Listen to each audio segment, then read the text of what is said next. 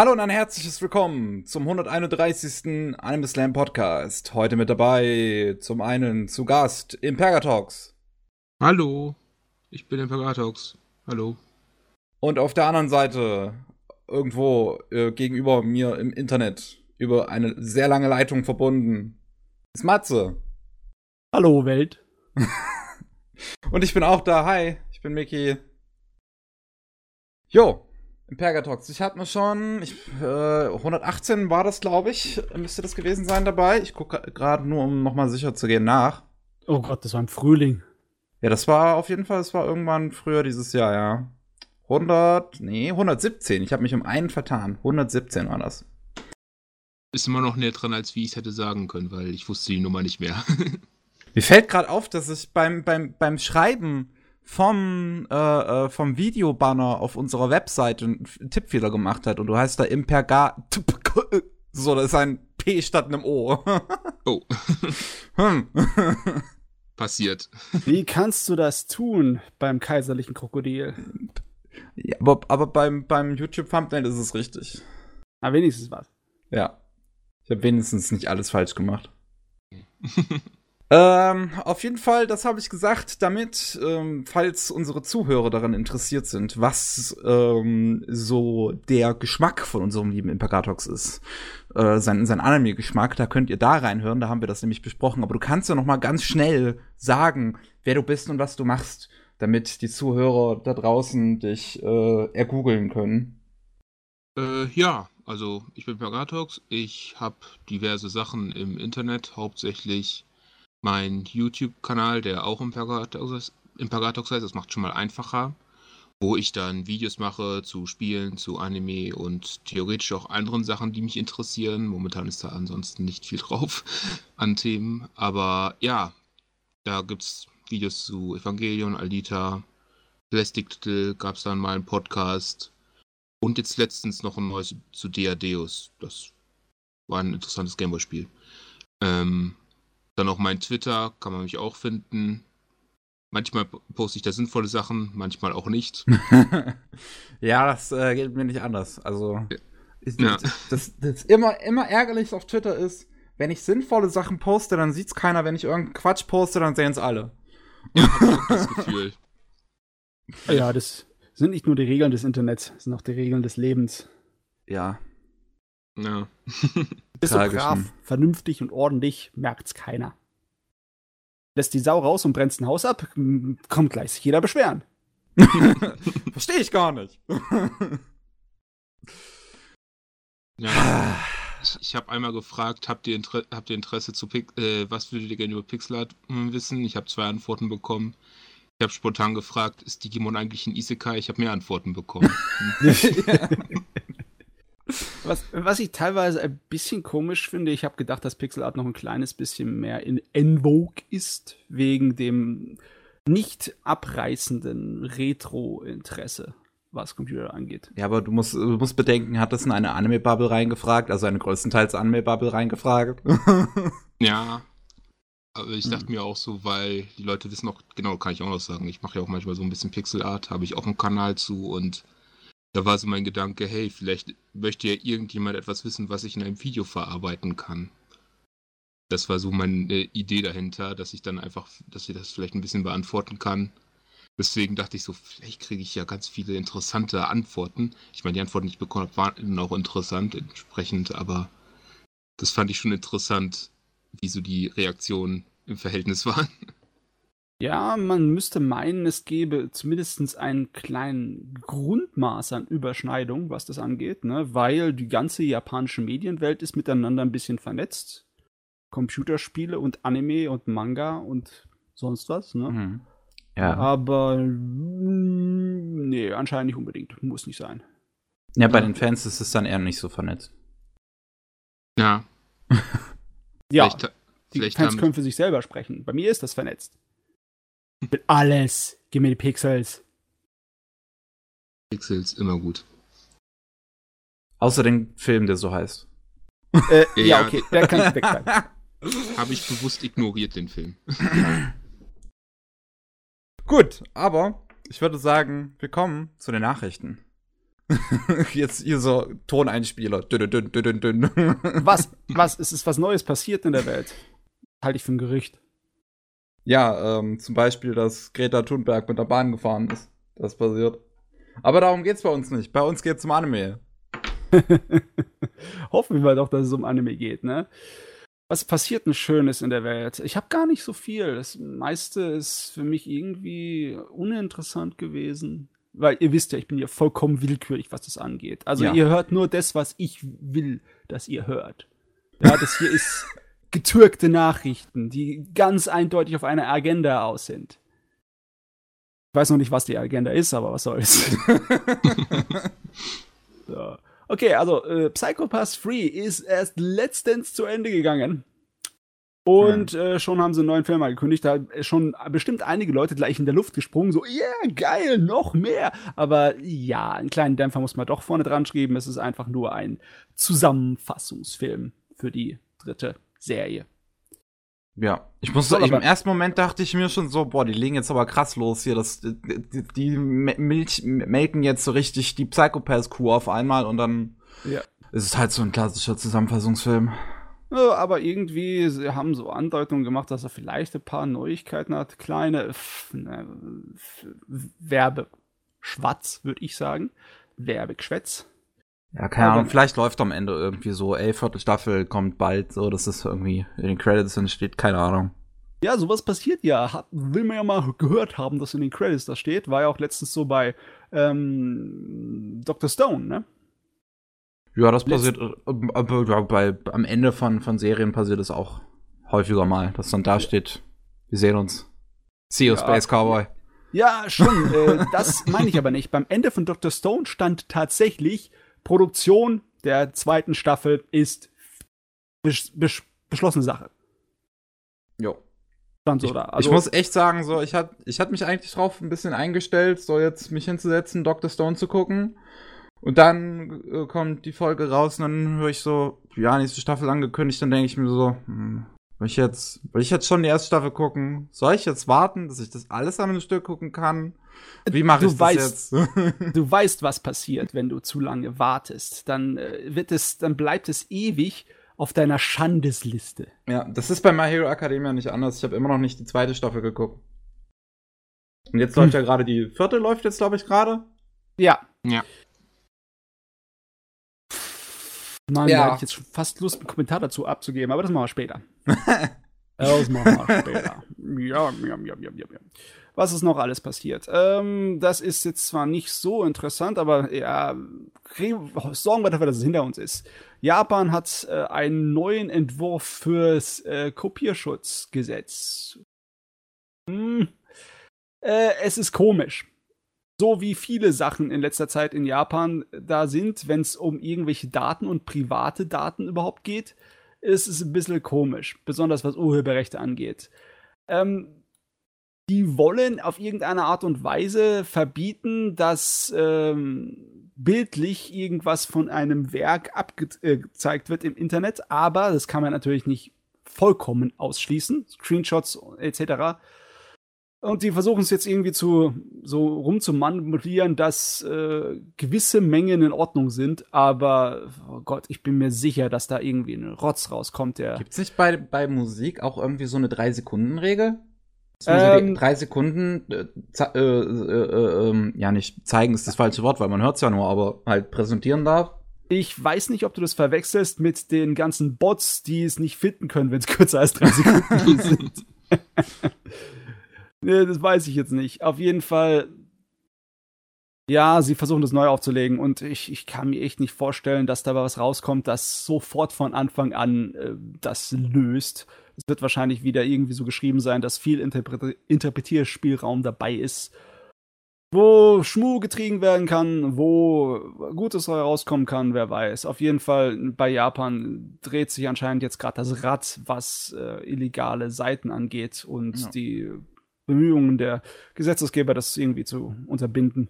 Zumindest der erste dieser Entwürfe wurde schon ein bisschen länger, ist das jetzt, glaube ich, her, abgeschmettert. Der war ziemlich ähnlich dem Entwurf, der letzten Endes bei uns in Europa durchgegangen ist, der uns, äh, der, der jetzt schon in Frankreich irgendwie umgesetzt wurde, der irgendwann unser Internet einfach ruiniert.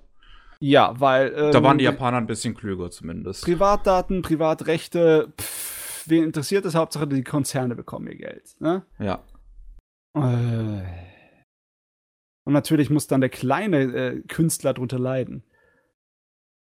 Denkt denn ja, keiner mehr an den kleinen Mann? Da, da, da gibt es einfach nur eines. Es wird sich eine komplette eigene neue äh, Subkultur bilden, die halt in der Grauzone rumschwimmt. Was natürlich auch ungesund ist für den Markt. Das müssten die wissen.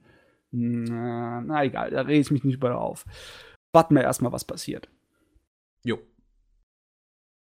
Es passieren ja auch schöne, gute Sachen. Es passieren auch Erfreuliches. Ja. Ihr wisst ja, dass wir nicht allzu viele ähm, Making-of oder Dokumentationen über Anime-Produktion haben. Wir haben ein paar. In der Regel, ja. Wir haben eine Handvoll, aber nicht allzu viele. Und deswegen fand ich das richtig toll, dass Crunchyroll jetzt ein 40-minütiges äh, Dokumentationsvideo für Food Wars auf YouTube gestellt hat.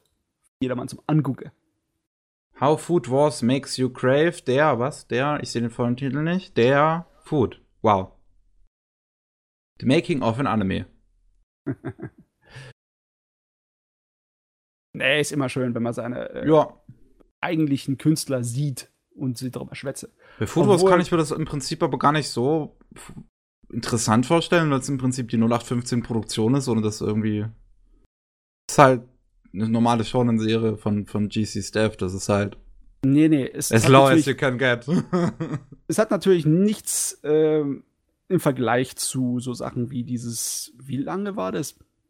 Fast drei Stunden lang, das Making-of zu einem von Triggerwerken, war das nicht äh, ähm, Killer Kill, Promare, irgendwie sowas. Entweder war es Killer Kill, ich glaube, es war Killer Kill, weil ich glaube, der Making-of für ähm, Little Witch Academia war kürzer. Ja, Little Witch Academia, stimmt, da hatten sie auch eins, ja. Aber die haben zum Beispiel eine ganze Menge äh, hinter den Kulissen gezeigt. Sehr viel sogar. Das fand ich, war bisher eines der allerbesten. Das lohnt sich auch mal im Internet zu suchen. Oh. Ja. So, was haben wir noch? Ähm, bam, bam, bam, bam. Ähm, ja, das war zu erwarten. Der Live-Action-Akira-Film. Der wird jetzt erstmal von den veröffentlicht, äh, von den Veröffentlichungen runtergestrichen. Also, der ist nicht mehr in Planung, veröffentlicht zu werden. Der wird jetzt wieder in die Schublade reingesteckt für die nächste Zeit. Ja. also, irgendwie, ja, da kriege ich äh, heftiges Déjà-vu. Das ist jetzt mindestens drei oder viermal passiert, solange ich denken kann. Ja, Akira ist, ist immer. Das Duke Nukem Forever der Filme. Äh, schlimmer eigentlich noch, ne? Es ist, noch, ist schon länger in Planung und schon länger ver, ver, ver, vertröstet worden. Ja. Meine, ich meine, Alita hat es auch irgendwann geschafft, vielleicht irgendwann. Ja! ähm, ich weiß gar nicht, seit wann Cameron das vorhatte, aber das ist nicht so lange gewesen, dass äh, Alita Schmerzen erleiden musste im Fegefeuer. Ja, Akira ist seit Anfang der 90er im Fegefeuer. Ja, okay. Also ich glaube, Cameron hat das, glaube ich, Mitte oder Ende der 90er irgendwann. Was aber auch halt schon 20 Jahre dann ist. Ja, klar, das ist auch wieder wahr, ne? Ja.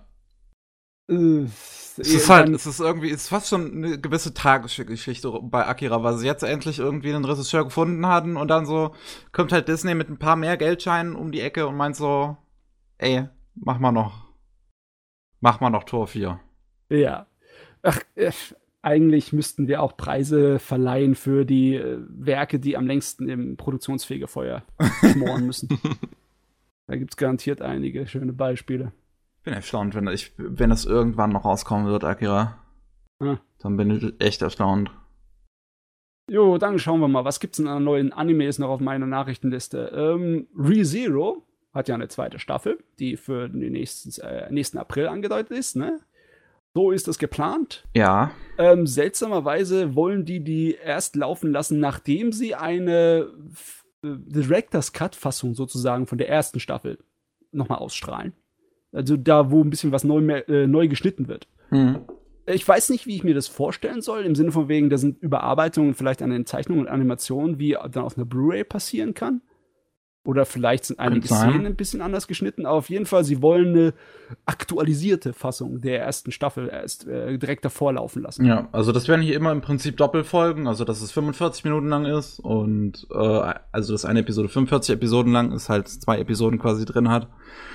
Und da halt irgendwie, keine Ahnung, vielleicht neue Cuts oder so drin, drin sind. Sowas gab es in der Richtung schon mal zu Psychopath, was ich weiß nicht, ob man das wegen der zweiten Staffel gemacht hatte oder ob das einfach so selbstständig passierte, dass man die erste Staffel vom Psychopath in ähm, auch in so einen Director's Cut von elf Folgen halt gepackt hat mit jeweils Doppelfolgen, wo halt noch ein paar neue Szenen dazu gekommen sind. Schade, dass die Version ziemlich unbekannt ist und auch Japan nie verlassen hat. Wir haben halt sonst in Deutschland und überall nur die normale Standardfassung. Mhm. Äh, ja, bei Anime ist es relativ oft so, dass das Werk noch eine Weile im Fluss bleibt, ne, bevor es irgendwie äh, nicht mehr dran rumgebastelt wird. Das ist eigentlich komisch, ne? Äh, Director's Cut bei Filmen äh, sind irgendwie in den letzten Jahren nicht mehr so der große Renner gewesen. Ne? Früher naja, war, sind im Prinzip auf jeder DVD und Blu-ray drauf, aber das bedeutet heutzutage im Prinzip fast nichts mehr. Nee, da war früher mehr Unterschiede noch zwischen den Fassungen. Aber jetzt naja. Äh, aber ganz ehrlich, ich finde es immer der Wahnsinn, dass das bei Anime so oft passiert, weil da ist es ja im Endeffekt. Klar, es ist nicht so schlimm, wie wenn du eine ganze neue Szene äh, nochmal schießen müsstest für einen Film. Nochmal ein Einhorn kurz. Ja, wenn es, wenn es manchmal überhaupt möglich ist bei einigen Sachen. Aber trotzdem, das ist schon mit dem Produktionsaufwand äh, verbunden. Nicht das eigentliche Machen von den Szenen, sondern äh, das Team wieder zusammenzurollen und dann die ganze verdammte Episode nochmal zu mastern und nochmal durch die ganze Kanäle durchzuschicken. Das muss ja dorthin und dorthin und dorthin. Irgendjemand hat das Geld dafür. Ja. Die haben halt Bock. Ich meine, ja. werden auch Leute einschalten. Es ist ReZero. Ja. Ich meine, da kann ich es verstehen. Das, das, ja, macht, macht ruhig, macht ruhig. Ich weiß nicht, ich habe immer noch nichts für ReZero übrig. Vielleicht muss ich, vielleicht muss ich mal meine Meinung ändern. Protagonist ist halt ein Arschloch. Ja, kann, kann, kann nichts daran ändern. Kannst du nur dich selber ändern. Was ist denn noch hier? Ah, eine Sache habe ich noch. Und zwar, ein Manga bekommt ein Anime. Boah, was für eine Nachricht. Das Und zwar, das Ding heißt Rent a Girlfriend. Heißt das klingt sehr progressiv. Ähm, es hat natürlich mit direkt mit äh, kulturellen Trends in Japan ein bisschen was zu tun. Denn es ist zwar klein, aber es gibt so Dienstleistungen, wo du äh, auf gewisse Art und Weisen Begleitung für den Tag dir engagieren kannst. Und ja. einige spielen dann auch im Endeffekt so deine Freundin. Vielleicht mal eher, eher platonisch, aber ja. Ich meine, im Prinzip gibt es sowas schon so ein bisschen länger, in vielleicht noch ein bisschen anderen Formen. Sowas war ja schon zum Beispiel in Initial D drin, ne? dass die eine Protagonistin, äh, also die, die Freundin vom Protagonist sich ja. äh, bezahlen hat lassen, immer in das Auto von dem einen Typen zu steigen. Das war aber ein kleines bisschen was anderes. Ja, ich weiß jetzt gar nicht mehr, wie das heißt. Ich habe das halt erst letztens, weil ich ja ein Video über eine D gemacht habe. Hatte ich das erst letztens, aber ich weiß jetzt gerade nicht mehr, wie man das nennt. Mm, ja, das ist auf jeden Fall ein anderes, äh, anderer Bereich von. Es ist fast eher schon eine Grauzone, beziehungsweise eher, eher im nicht so besonders legalen Bereich. Während ja, das selbst zu verkaufen ist halt im Prinzip nichts ja. Neues. Ja, das hier ist halt ähm, tatsächlich gibt es in Japan dann das äh, offizielle Agenturen, wo man da anrufen kann. Lustig. Ja. ja, äh, ich hätte, oh, hallo, ich hätte gerne eine Freundin für morgen, okay. Der Inhalt hört sich ganz nett an, aber ich habe es eigentlich nur rausgesucht, weil es halt äh, aktuell und kulturell von irgendwie Bedeutung ist, das Thema. Und so viele Love-Comedy-Mangas, die das machen, haben wir auch nicht in letzter Zeit, oder? Die sich direkt um aktuelle gesellschaftliche Probleme in Japan kümmern. Äh, haben wir überhaupt generell Anime, die sowas machen? Puh. Naja. Nicht allzu viele. Aber ein paar. Ab und zu mal passiert's, ne? Ja, äh, da ist äh, doch äh, diese gute Sache mit äh, den äh, Sportanime, der kommen soll, der sich um Paralympics-Athleten kümmern soll. Ja, genau. Ja. Ähm, das das finde ich das, tatsächlich eine super Sache. Breakers heißt die Sache. Ähm, ist ein Anime über, ähm, ja, wie es Matze gerade schon sagte, die Paralympics, die Paralympischen Spiele. Und der kommt halt passend zur äh, den Paralympischen Olympiade 2020 in Tokio. Äh, kommt er auch 2020 ins Fernsehen. Am 7. Januar wird er laufen. Ähm, Regie geführt von Masataka Nishikawa, das war ein äh, Episode Director bei dem Tennis-Anime Hanebado. Ähm, ja, bisher wurden halt ein paar Charakterdesigns enthüllt. Ich find's schön, dass sie da halt quasi alles Verschiedenste drin haben. Ich find's ein bisschen weird, dass sie so ein bisschen Science-Fiction-Kram fast so mit reinbringen. Dieser kleine Roboterball da unten, der eine Ja. Typ mit seiner Data-Brille. Der, der Harrow-Verschnitt da unten, ne? Ja, also, also man hätte hätte sich ja eigentlich lieber so vielleicht ganz auf Realismus verlassen können und dann versuchen, das halt so ein bisschen, bisschen nahe zu bringen, weil an sich finde ich, das ist eine super tolle Sache. So, dass man halt so zeigt, ey, das ist total normal. Und ich glaube, die Paralympischen Spiele werden ja sowieso mittlerweile eigentlich äh, immer beliebter tatsächlich. Also auch von Sachen Einschaltquoten und sowas. Ähm, Ja.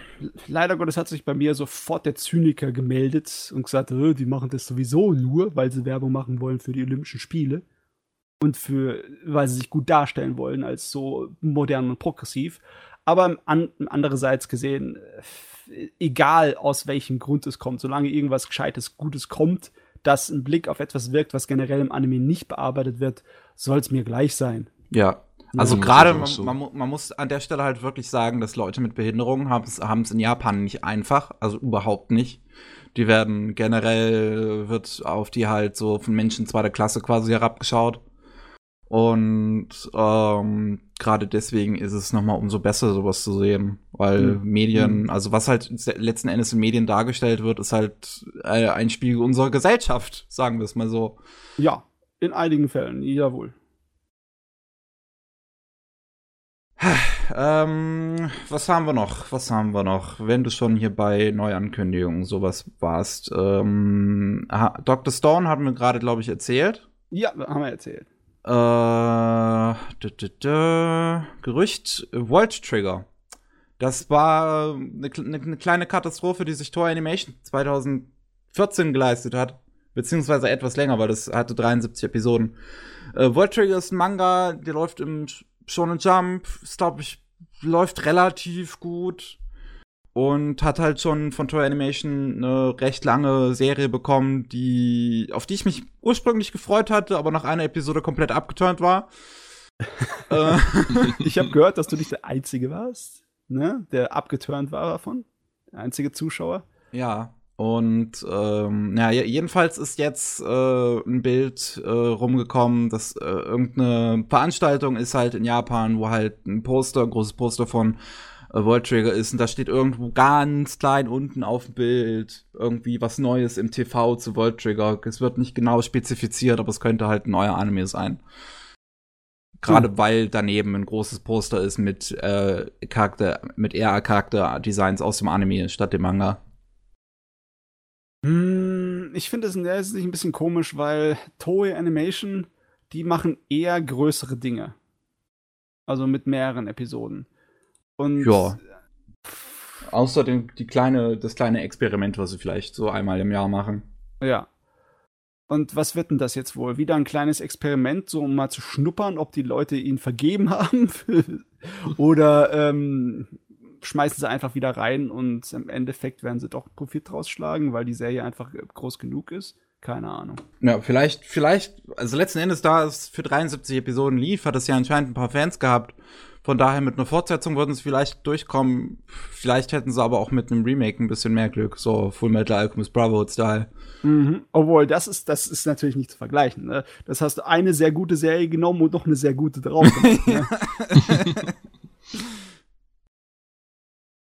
Ach ja, ähm, Neuankündigung. Wir haben, das finde ich, finde ich geil, so ein bisschen. Neuer Anime von Trigger. Und zwar, und zwar ähm, setzt der quasi das, das, das Gridman-Universum fort. Gridman war eine Serie, die kam Ende 2018, finde ich persönlich, ist wahrscheinlich eine der besten Serien von Trigger. Ähm, und da wollen sie jetzt eine neue Serie machen, die heißt halt SSSS.Dynazen. Und wie gesagt, spielt im Gridman-Universe. Gibt schon ein kleines Trailer-Video dazu mit ein paar äh, Szenen aus Gridman. Ich glaube aber, dass auch ein paar neue Szenen drin sind. Zumindest kommen sie mir jetzt nicht bekannt vor. Von daher werden wahrscheinlich auch alte Figuren wieder vorkommen. Und wie gesagt, ich freue mich mega, weil ich fand Gridman einfach richtig gut. Es war auf jeden Fall anders, ne? Ich würde jetzt, wollte jetzt eigentlich eher schon sagen seltsam, weil ich fand Gridman irgendwie seltsam durch und durch. Aber es war auf jeden Fall mal, äh, er hat ein kleines bisschen sich von der Masse abgehoben. Und das ist ja. komisch, obwohl es ist ja im Endeffekt ja nur eine Tokusatsu-Serie, ne? Große Roboter und große Monster. Ja, aber es, es stellt, es, es hat halt so viel mit dem Konzept eingestellt. Ich glaube nach wie vor ist Episode 9 ähm, von, von Gridman einer meiner Lieblingsepisoden überhaupt, weil das so einfach out there ist. Mhm. Äh, und halt die letzten paar Sekunden von der Serie sind auch noch mal einfach Boah. Soweit habe ich gar nicht geguckt. Ich muss mal wieder ein bisschen Trigger-Weirdness in mein Leben lassen. Also, ich finde Gridman großartig. Und auch, auch der Soundtrack von Gridman mit ähm, von dem Typen, der auch den Soundtrack zu Evangelium gemacht hat. Ah, ich freue mich. Ich freue mich einfach, dass da mehr dazu kommt. Ich habe schon fast ein bisschen Angst gehabt, dass es vielleicht eher untergegangen ist, aber das scheint in Japan scheint es gut gelaufen zu sein. Und immerhin ist es halt, ist es halt Tonkatsu-Kram. Das läuft ja. halt in Japan. Tonkatsu. Tonkatsu. Ah, oh ja. Aber Tonkatsu ist auch gut. Tonkatsu läuft auch in Japan. Definitiv. Uh. Wird auch bei uns laufen. Ich hätte, oh Gott, wenn ich jetzt nicht zu Abend gegessen hätte. Hm. Na egal. Love Life bekommt auch einen neuen Anime. Da habe ich ein bisschen weniger, bisschen weniger Power zu. ja, sorry, da habe ich auch nichts für. Ja, äh, Love Life, Nichigasaki Gakuen School Idol Dokukai ähm, soll die neue Serie heißen. Ich habe ehrlich gesagt, ich habe keine Ahnung, ob das irgendwie wieder eine neue, ähm, quasi eine neue Serie so nebenbei wird, so wie die das mit Sunshine gemacht hat, was halt neue Charaktere irgendwie äh, im Fokus hatte. Aber ehrlich gesagt, Ey, sorry, ich weiß, Life hat viele Fans da, draußen. Ich kann es nach wie vor nicht ernst nehmen, weil es halt furchtbare CGI-Tanzsequenzen hat und weil die Charakterdesigns einfach so. Pff, die Figuren sehen einfach allesamt dumm aus. Ja, das ist mein ja. Beitrag dazu. Ja, ja. Wir wissen und Bescheid. eine Sache, die auf keinen Fall sterben möchte, irgendwie Food Wars. Bekommt nämlich noch eine fünfte Staffel. Irgendwie finde ich das geil. Irgendwie finde ich das sehr geil. Ich gucke die Serie jetzt wahrscheinlich eine Weile nicht mehr. Ich habe äh, schon nach Staffel 2 aufgehört, aber ich weiß, ich habe Staffel 2 gar nicht voll zu Ende geguckt. Aber trotzdem finde ich das geil, dass es immer mehr kommt. ja, es ist, ähm, ich bin mir jetzt nicht sicher, wahrscheinlich, also es ist ja so gewesen. Der Food Wars Manga wurde irgendwann, boah, ist das mittlerweile schon ein Jahr her oder wie lange ist das schon her? Der Manga, ich guck mal gerade, wann, wann war das? Ah, das war noch dieses Jahr, im August sogar. Das ist gar nicht so lange her. Mhm. Äh, August wurde der Manga einfach geäxt von, von ähm, Food Wars. Der lief nicht mehr gut und haben sie gesagt, ey, weg mit dem Scheiß. Ähm, aber anscheinend hat der Mangaka irgendwie einen Vertrag gehabt, dass ähm, seine Serie auf jeden Fall fertig animiert werden würde. Also wenn schon, denn schon, dann kommt auch alles ins Fernsehen. Und deswegen wurde dann Staffel 4 mit dem Ende von dem Manga angekündigt. Und ich dachte, okay, das ist jetzt wahrscheinlich der Rest.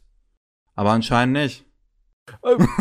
36 ähm, Bände sind da im Manga vorhanden. Da könnte, ich habe keine Ahnung, was sie da alles noch rausholen können, aber. Und das Ding ist, das wird ja auch bei den Fans immer schlechter. Also die Fans sind sich einig, dass sie das Ende von Food Wars ziemlich scheiße finden. Oh, und ja, okay. ähm, auch wenn ich mir jetzt mal so die allgemeine äh, Rezeption zu, zu ähm, dem aktuellen Food Wars Kram anschaue, ist die aktuellste Staffel bisher die schlecht bewertetste. Hm. Ui, hoffentlich springen sie da nicht mitten in den Abgrund, weißt du? Was, wenn jetzt bei der vierten Staffel das Interesse noch da wäre und einfach jeder geguckt hat, nur um zu sehen, was da los ist, aber dann gemerkt haben, äh, ist ja nichts mehr. und dann äh, machen sie das bei der fünften Staffel nicht mehr so. Dann gibt's Probleme, Produktionsfirma. Es wäre interessant, wenn sie sich für ein alternatives Ende entscheiden würden, irgendwie, weil wahrscheinlich, also ich kann mir vorstellen, wenn das schon so scheiße ankam, letzten Endes das Manga-Ende, dass sich der Autor selbst auch so denkt, hm, vielleicht könnte man noch mal was machen. Ja, klar. Oder der, der wird ja in der Produktion mit drin sein und wird irgendwie dann äh, wahrscheinlich entweder den Ton angeben oder zumindest beratschlagende Rolle haben. Und vielleicht kommt ja das Ende, das er sich gedacht hatte. Okay, auf jeden Fall, äh, mal sehen. Äh, an, alternative Enden in Anime im Vergleich zu Manga sind ja öfters anzutreffen. Wäre mal ganz nett. Vielleicht sehen wir sein, sein wirkliches Ende, das, was er wollte. ja, mal schauen. Ähm, noch zu aktuellerem Kram, der bereits bekannt ist. Kingdom, Staffel 3, kommt ja, ist bekannt. Jetzt kamen noch ein paar Informationen raus, wer das denn machen wird. Und da sind einfach direkt die Zeichen so da, ey, das kannst du vergessen, kannst du in die Tonne schieben. Oh, ich habe jetzt gedacht, da kommen so Zeichen von wegen, oh, da ist voll das genialste Team aller Zeiten dran, aber nein. Nein, es ist, ähm, das, das kommt vom Regisseur Ken, Kenichi Aimasumi. Der hat auch Regie geführt bei, bei Brynhilda in the Darkness. Ich müsste jetzt noch mal kurz gucken, was das, was er noch gemacht hatte. Da war, glaube ich, auch eine interessante Sache irgendwie dabei, aber letzten Endes wird das Ganze entstehen beim Studio Signpost. Und Studio Signpost ist mh, letzten Endes einfach nur Studio Piero Plus umbenannt und Piero Plus war schon im Prinzip das B-Studio von Piero. Und wenn Piero keinen Bock hat, ein Anime zu machen, weil sie alle ihre Ressourcen in Naruto stecken, beziehungsweise jetzt Boruto, dann sieht das unfassbar scheiße aus. in der Regel ja. Aber wer weiß. Also, ich warte einfach nur, bis meine Gelegenheit kommt, damit ich es dann richtig niedriger niedertrampeln kann. Nieder! Aber erst muss ich mich zurückhalten. Noch ist es nicht passiert. Noch nicht, aber bald. Ähm, was, was, äh, was haben wir noch Schönes? Wir machen das heute so durcheinander, deswegen, wir hätten von oben, von, von, von oben bis unten einfach schön durchmachen sollen. Ja, dann mach ich jetzt von oben bis unten. Nein, jetzt mache ich das, jetzt machen wir das auch thematisch richtig. und zwar, also, Solane ist ja die Season gelaufen. Ähm, weil äh, ist, so ein, ist so eine Adaption von irgendeinem so beliebten Handyspiel. Mhm. Von irgendeinem so beliebten Gacha-Spiel mit Mädels, die, ich glaube, die können sich in Schiffe verwandeln oder steuern Schiffe. Äh, ist das auch mit Schiffen hier? Ich, ich glaube, das war auch mit Schiffen oder, oder die fliegen irgendwie, keine Ahnung. Es ist alles sehr pilotenmäßig gehalten.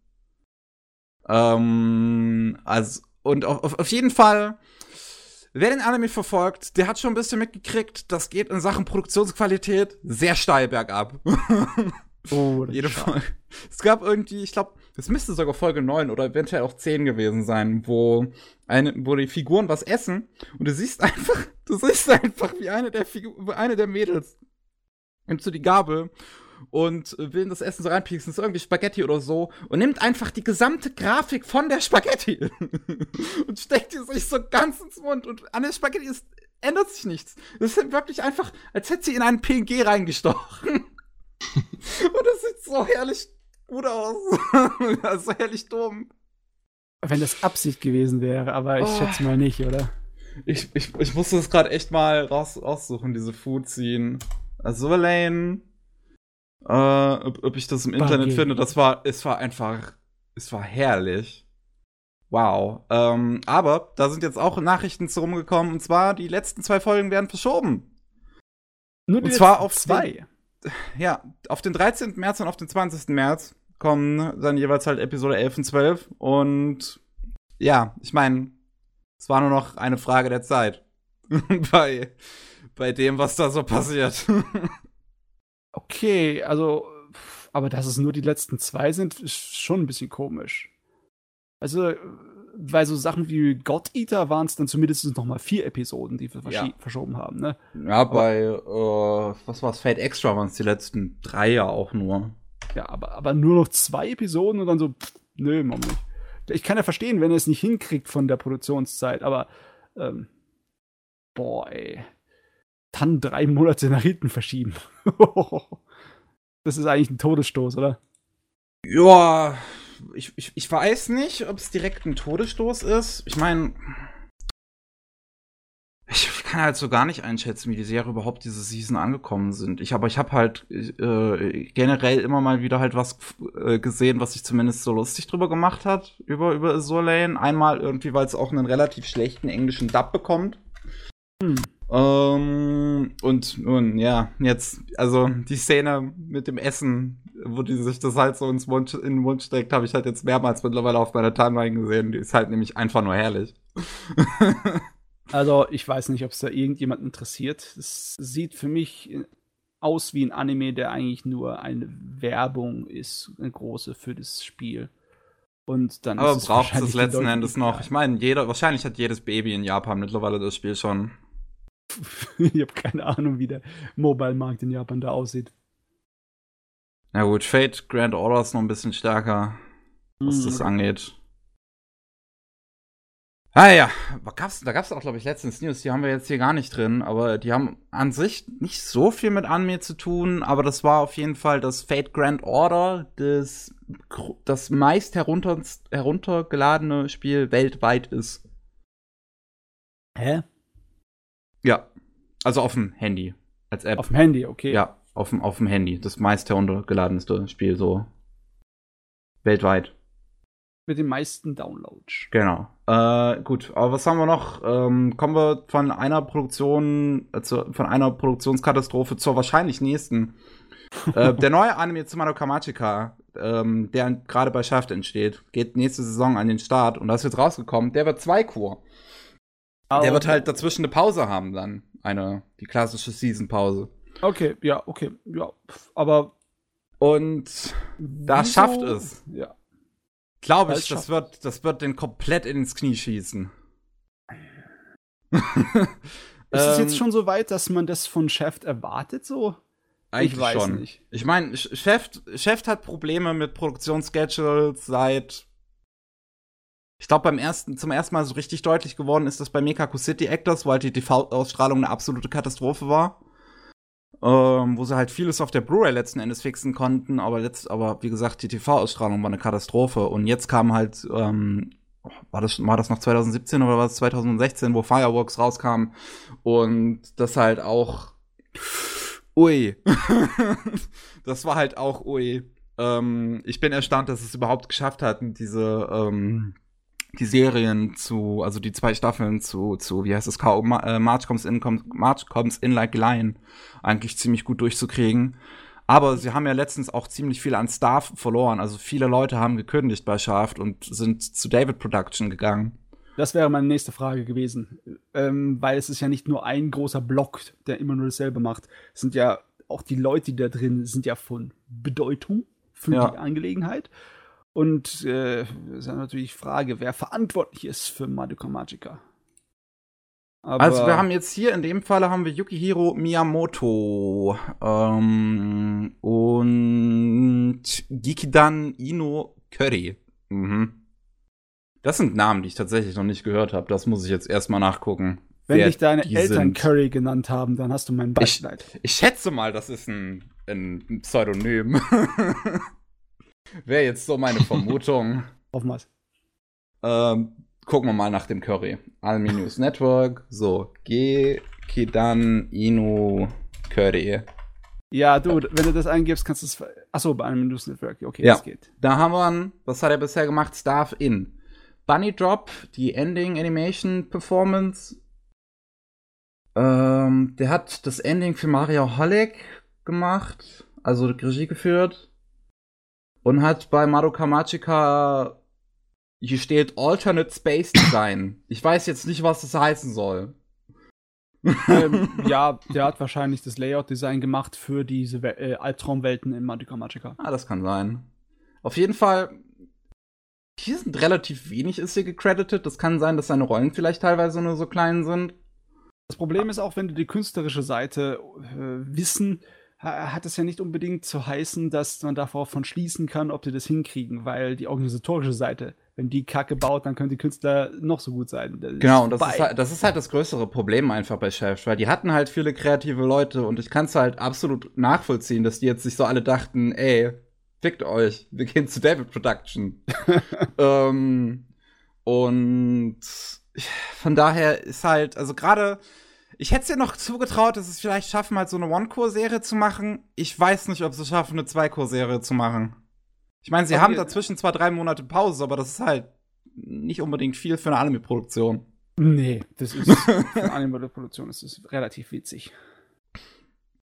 Ah, Yukihiro Miyamoto, okay, hätte mir eigentlich was sagen müssen, hat ähm, unter anderem, also teilweise Regie geführt, so, so co-directed bei Madoka Magica. Also bei der ersten Serie. Mhm. Wird er anscheinend bei der zweiten genauso machen. Genau, ja, ist hier so auch eingetragen. Ich, ich bin gespannt. Also ich meine, ich würde es ich würd's mir wünschen, das schafft es eigentlich wieder, das schafft, es schafft, ha, wieder zu neuer Form zu kommen. Aber die haben sich halt in letzter Zeit einfach so viele Karten verbaut. Ich kann mir, ich kann meine Finger nicht drauf tippen, wie viel das vielleicht teilweise auch einfach nur mit Pech zu tun hat und wie viel einfach mit klarer Inkompetenz in Sachen Management. Aber das Problem ist ja auch, dass dann so die Animatoren dann meistens halt drunter leiden oder so. Ne? Dass, äh, die, ja. dass die dann halt hart durchcrunchen müssen oder so, wenn halt das Management scheiße baut. Ja. Ah, ja. Gott, ja, jetzt sind wir wieder dabei. Es sieht aus, es sieht aus, als würden wir mitten in die Hölle, Hölle laufen. jetzt sind wir wieder bei den depressiven Nachrichten. Jawohl. Naja, komm, wir haben ein bisschen. Na gut, es ist, ist schwierig zu sagen, wie positiv das ist. Na gut, eigentlich schon positiv. Und zwar kam jetzt ähm, ein Bericht raus der Association of Japanese Animator, Animation. Und ähm, da ist bekannt geworden, dass mittlerweile ca. 46% des Gesamtgewinns der Anime-Industrie aus dem Ausland kommen. Damit ist das gesamte Ausland, ne? Also Korea, ja. China, äh, Das Amerika. gesamte Ausland. Ja. Die ähm, Einnahmen im Ausland betragen ganz knapp über eine Billion Yen, was ähm, jetzt so zum ersten Mal vorgekommen ist. Das sind fast ungefähr so acht bis neun Milliarden Euro, je nachdem wie der Kurs gerade ist. Ähm, und insgesamt hat die Anime-Industrie einen Gewinn von 2,1814 Billionen Yen. Das sind ungefähr 17 bis 18 Milliarden Euro. Ja, die insgesamt ist, geht es finanziell gesehen der gesamten Industrie sehr gut. Wenn man sich das anschaut, wie die gejagt ist nach oben seit 2012, wo es ja nicht gut ging. Ja, Wobei auch jetzt interessant ähm, zu sehen ist, die DVD- und Blu-ray-Verkäufe gehen halt in unserer modernen Zeit immer weiter zurück. Die sind jetzt wieder um 25% gegenüber dem Vorjahr gesunken und sind jetzt bei 58,7 Milliarden Yen. Während die Videostreams zum ersten Mal die DVDs und Blu-ray überholt haben mit 59,5 Milliarden Yen. Ja, letztes Jahr, äh, das Jahr davor war es schon relativ knapp und die, äh, leider Gottes, die physischen Medien, die fallen immer noch im selben Maße. Jedes Jahr sind es über 20 Prozent, die die verlieren. Das ist massiv. Das ist, wird bald verschwinden, leider Gottes. Das ja, bald weg. Ja. Das heißt bald. Es dauert wahrscheinlich noch einige Jahre. Und es kann ja. gut sein, dass es einfach als äh, etwas teureres Nischen-Dasein fristet, halt als Spezialedition für, für die Fans. Ne? Ja. Aber ja, die, die Zeiten der erschwinglichen Scheiben würden wahrscheinlich bald vorbeigehen. ja. Weil, ähm, da, ja, bevor, bevor, das vorbei, bevor das vorbeigeht, gibt es bestimmt eine Zeit der sehr erschwinglichen Scheiben, wo sich lohnt zuzugreifen. Und danach wird es wahrscheinlich nicht mehr sehr erschwinglich sein. Da geht es hoch wie die verdammten Retro-Preise für Super Nintendo-Spiele. Oh, ja. Da äh, habe ich zum Glück auch zugegriffen, als sie noch günstig waren. Und dann kommen wir von einem Bericht zum nächsten. Und zwar hat Kodansha noch einen Bericht äh, bekannt gegeben, beziehungsweise in einem Interview hat sich Tatsuya Morimoto und Rika Kato von beide von Kodansha halt vielen Fragen zum Manga-Markt speziell im Ausland gegenüber geäußert. Und mittlerweile scheint das äh, ungefähr 100 Billionen Yen zu sein, die der gesamtausländische Markt ähm, ausmacht. Das sind ungefähr 816 Milliarden Euro. Das sind schon relativ, das ist relativ viel Geld. Viel Geld, ja, ja. Manga verkauft Und sich. da haben wir auch, also wir haben jetzt hier, also zumindest vor uns in dem Newsartikel, den ich auch hier für, für meine Kollegen hier verlinkt habe, ist auch eine schöne Grafik zu sehen, wie das so schön nach oben geht ähm, und auch wie die, wo eine Verteilung zu sehen ist zwischen Einnahmen generiert in Europa, USA und Japan. Und die in Japan bleiben halt relativ gleich. USA ähm, macht aber dann 2015 einen ganz plötzlichen starken, ähm, also es geht ganz plötzlich stark hoch, während Europa anfangs sich so ein bisschen immer langsam noch, oder nicht nur anfangs, sondern halt generell eher langsam nach oben entwickelt hat, aber mittlerweile halt auch sehr viel ist. Ja, eine kleine Korrektur, das Graue ist nicht unbedingt Japan, da steht Asien da. Ach so, ja, okay. Der asiatischer Markt. Markt. Okay. Weil ich glaube, das ist einfach äh, Japan ausgenommen. Ne? Weil im Vergleich zum Japan-Inlandmarkt Manga-Verkäufe sind die natürlich kleiner. Es ist nicht so, dass ob de, die da groß mithalten können. Besonders wenn jetzt zum Beispiel Deutschland nur 8% ist. Ne? Äh, aber ja, also 8%, man muss aber trotzdem sagen, das sind eigentlich schon, also ich dachte mir, als es dann da rauskam, oh, wir machen ja mittlerweile schon so ein bisschen was zumindest aus. Ja, 8% einiges. sind jetzt auch nicht so wenig. Es ist ja nur ein Land aus Europa, ne? Da gibt es ein paar mehr, die ja. gerne Comics kaufen. Eigentlich die lieber Comics kaufen als wir. Ich meine, Frankreich und Italien, da ist. Natürlich, Frankreich ist da natürlich an der Spitze vor allem. Ja. Aber hey, Deutschland, 8% ist zumindest, also zumindest vom Gesamtumsatz, wenn man nur das Ausland nimmt. Ähm, aber das ist trotzdem etwas. Ihr könnt euch stolz fühlen da draußen, dass ihr relativ viele Manga kauft. ähm, und wir haben hier noch äh, eine kleine Grafik, wo die sechs beliebtesten Manga im Ausland ähm, zu sehen sind. Das ist zum einen ganz vorne Fairy Tale. Ähm, dann haben auf, auf Platz 2 ist Attack on Titan, 3 ist The Seven Deadly Sins, äh, Sins 4 ist Card Captor Sakura, 5 ist Sailor Moon und 6 ist Akira. Das ist natürlich krass, dass Akira da drin ist. Das, das hat mich auch gewundert, tatsächlich. Hat halt, in, da gab es unglaublich viele Ausgaben in den 90ern davon und das ist, hat sehr weit rumgekommen. Aber jetzt im Moment ist es nicht mehr so leicht zu finden. ja. Hängt davon ab, wie viel man bezahlt. Man, ja. Bei mir liegen noch diese 20 Euro Riesenbände ja. im, im Laden. Ich habe auch die Riesenbände bei mir. Ich habe sie in Japan gebraucht geholt. Da waren sie Gott sei Dank günstig. Aber sie sind nicht in der allerbesten Verfassung. Also ist nichts kaputt, aber es ist halt ein bisschen, ja, mitgenommen. Ich finde es schön zu sehen, dass im Prinzip nicht nur Shonen das alles anführt. Ich meine, die ersten drei Plätze sind zwar Shonen, aber dann kommt halt schon Card Captor Sakura ja, und Sailor Moon. So, ja, und Sailor Moon. Und ich hab, ich, ich weiß nicht ob, unbedingt, ob ich damit gerechnet hätte. Ich meine, ich habe schon, ich weiß, dass Sailor Moon groß ist, aber ich bin tatsächlich sogar fast schon überrascht von Card Captor Sakura. Sakura ist immer noch Clams äh, bestverkaufte Serie. Ja, logischerweise. Oh. Also, ich glaube, nichts, was sie bisher gemacht haben, kam irgendwie finanziell auch nur annähernd an Sakura ran. Aber auch zu sehen, dass Akira noch so groß ist, ist auch ein schönes Zeichen. Also, dass auch erwachsene Werke noch so gut ankommen, letzten Endes. Ja, ja, sie kommen ja nicht mehr so gut an. Es ist nur die Zahlen, die mal da waren. Die, die, die sind halt noch ein riesengroßer Berg, der nicht einfach so wegschmilzt. ja, gut. Ähm, worüber sich ähm, die beiden von Kodansha noch geäußert haben, sind, dass sie äh, immer mehr versuchen, halt jetzt natürlich auch was gegen ähm, Illegales man, bei Streaming kann man es ja jetzt nicht nennen beim, beim Manga, aber halt ne, gegen illegale Manga-Uploads was zu tun. Und zwar ähm, war das Kodansha, die auch schon so ein, ähm, ich glaube, so ein E-Book-Dienst angeboten haben, im Prinzip so eine so ein Abo-Flatrate, die so halt wie Netflix äh, funktioniert, dass man da ein paar Euro im Monat bezahlt und man kann halt gerade äh, so die aktuellsten Kodansha-Titel immer lesen, die halt so gut wie sofort übersetzt werden, ja. was eine gute Sache ist und wo sie halt auch gemeint haben, dass sie da auch versuchen, noch mehr in Zukunft rein zu, zu investieren. Und ich denke, das ist wahrscheinlich auch die beste Möglichkeit, um gegen ähm, diese illegale Verbreitung von Manga vorzugehen, weil ja, letzten Endes wie, wie Gabe Newell es damals schon gesagt hat, um Piraterie zu besiegen, muss er einfach nur ein besseres Angebot liefern. Ja, es ist ein Dienstleistungsproblem. Und wenn man einfach äh, das den Leuten einfacher macht und bequemer und es besser macht, dass man die Originaldinger bekommt, dann zahlen sie auch dafür. Logisch. Boah, da gibt's Sinn. Ja, du musst einfach nur im Ausland etwas größer werden, äh, da elektronisch seine Manga zu bekommen. In Japan wirst du teilweise erschlagen von den unglaublich vielen Angeboten, den ganzen äh, Abos, die du da machen kannst für Manga. Ja, da das haben sich ah, bisher halt hier nur die Großen wirklich leisten können. Ja. Also Kodansha und ja. Shueisha. Shueisha hat auch sowas. Äh, wir haben noch eine kuriose und mehr oder weniger tragische Geschichte vielleicht zum Schluss.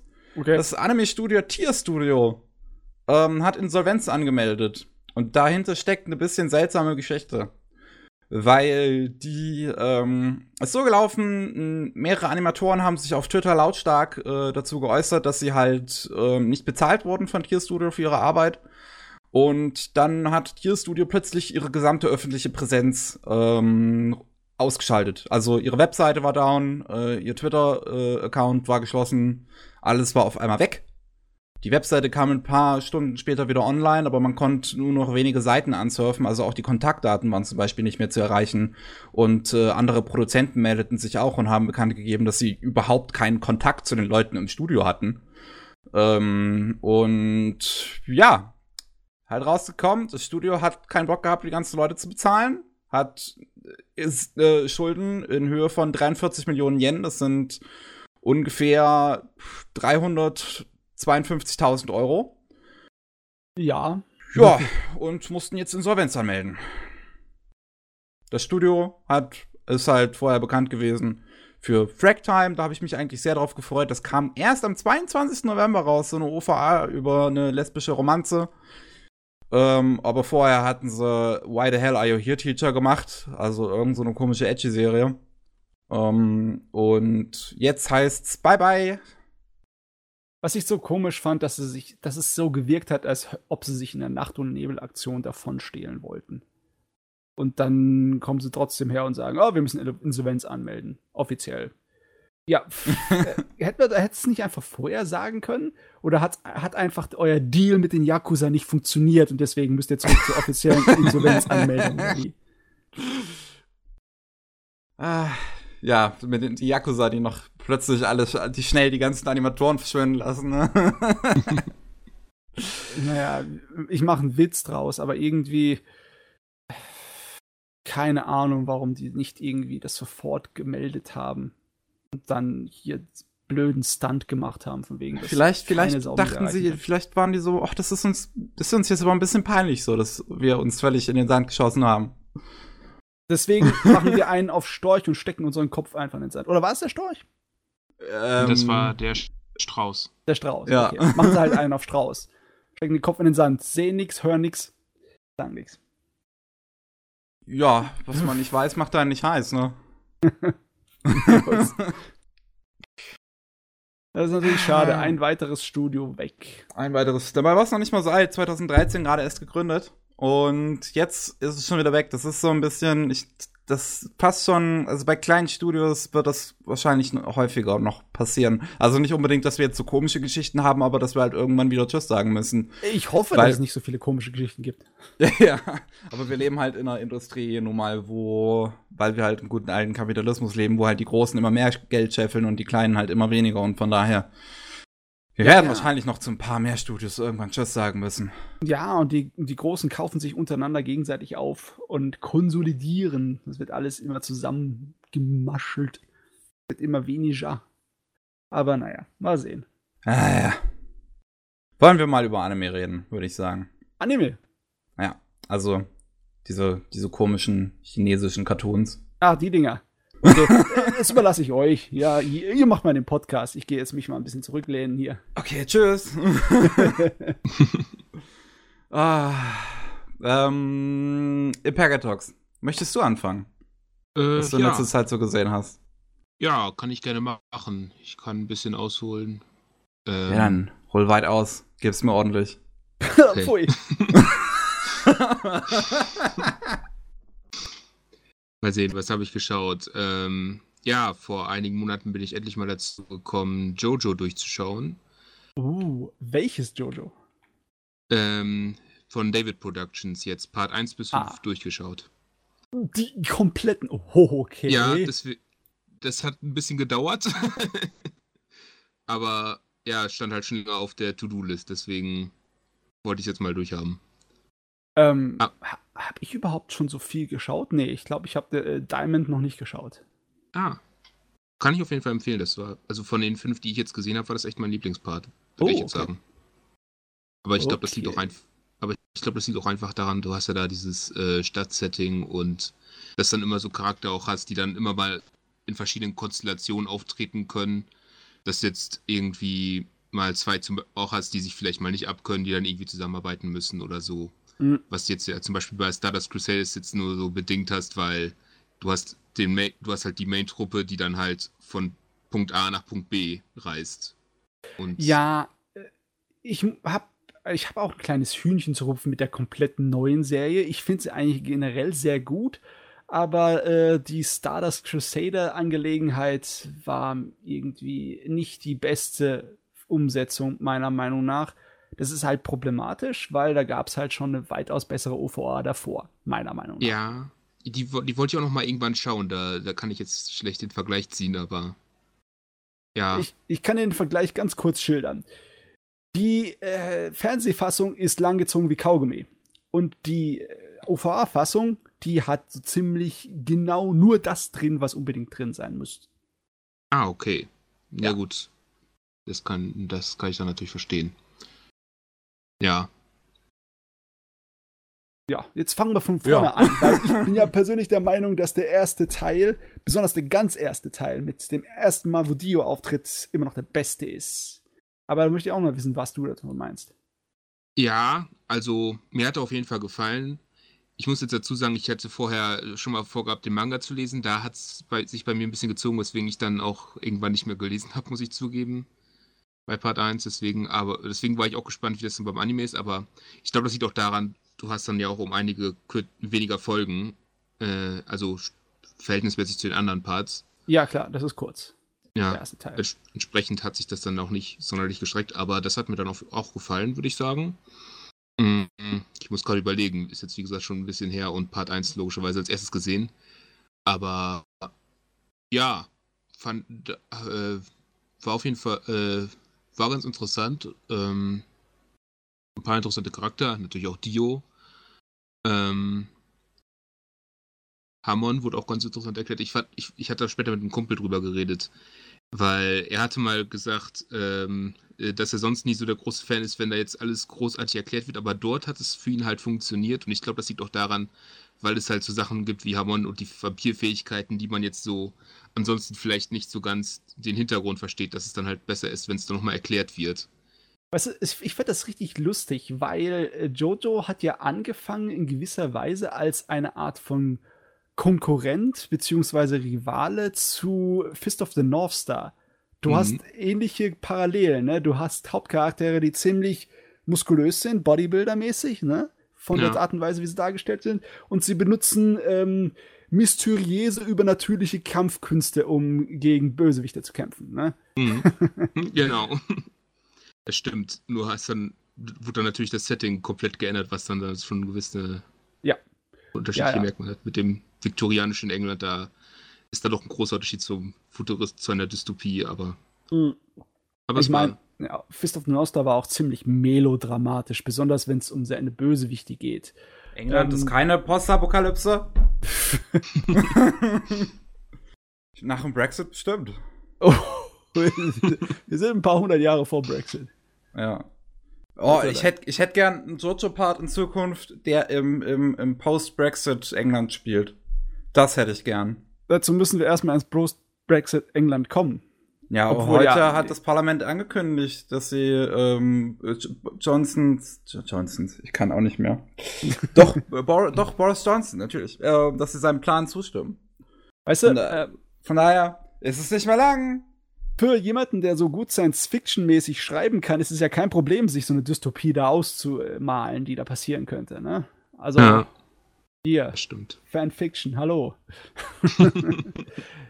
nee, also, ähm, das hat gar nicht gestört, dass es in England spielt in den ähm, 19. Jahrhundert, weil es ist ja sowieso eher Mensch gegen Übernatürliches meistens immer das Thema. Ne?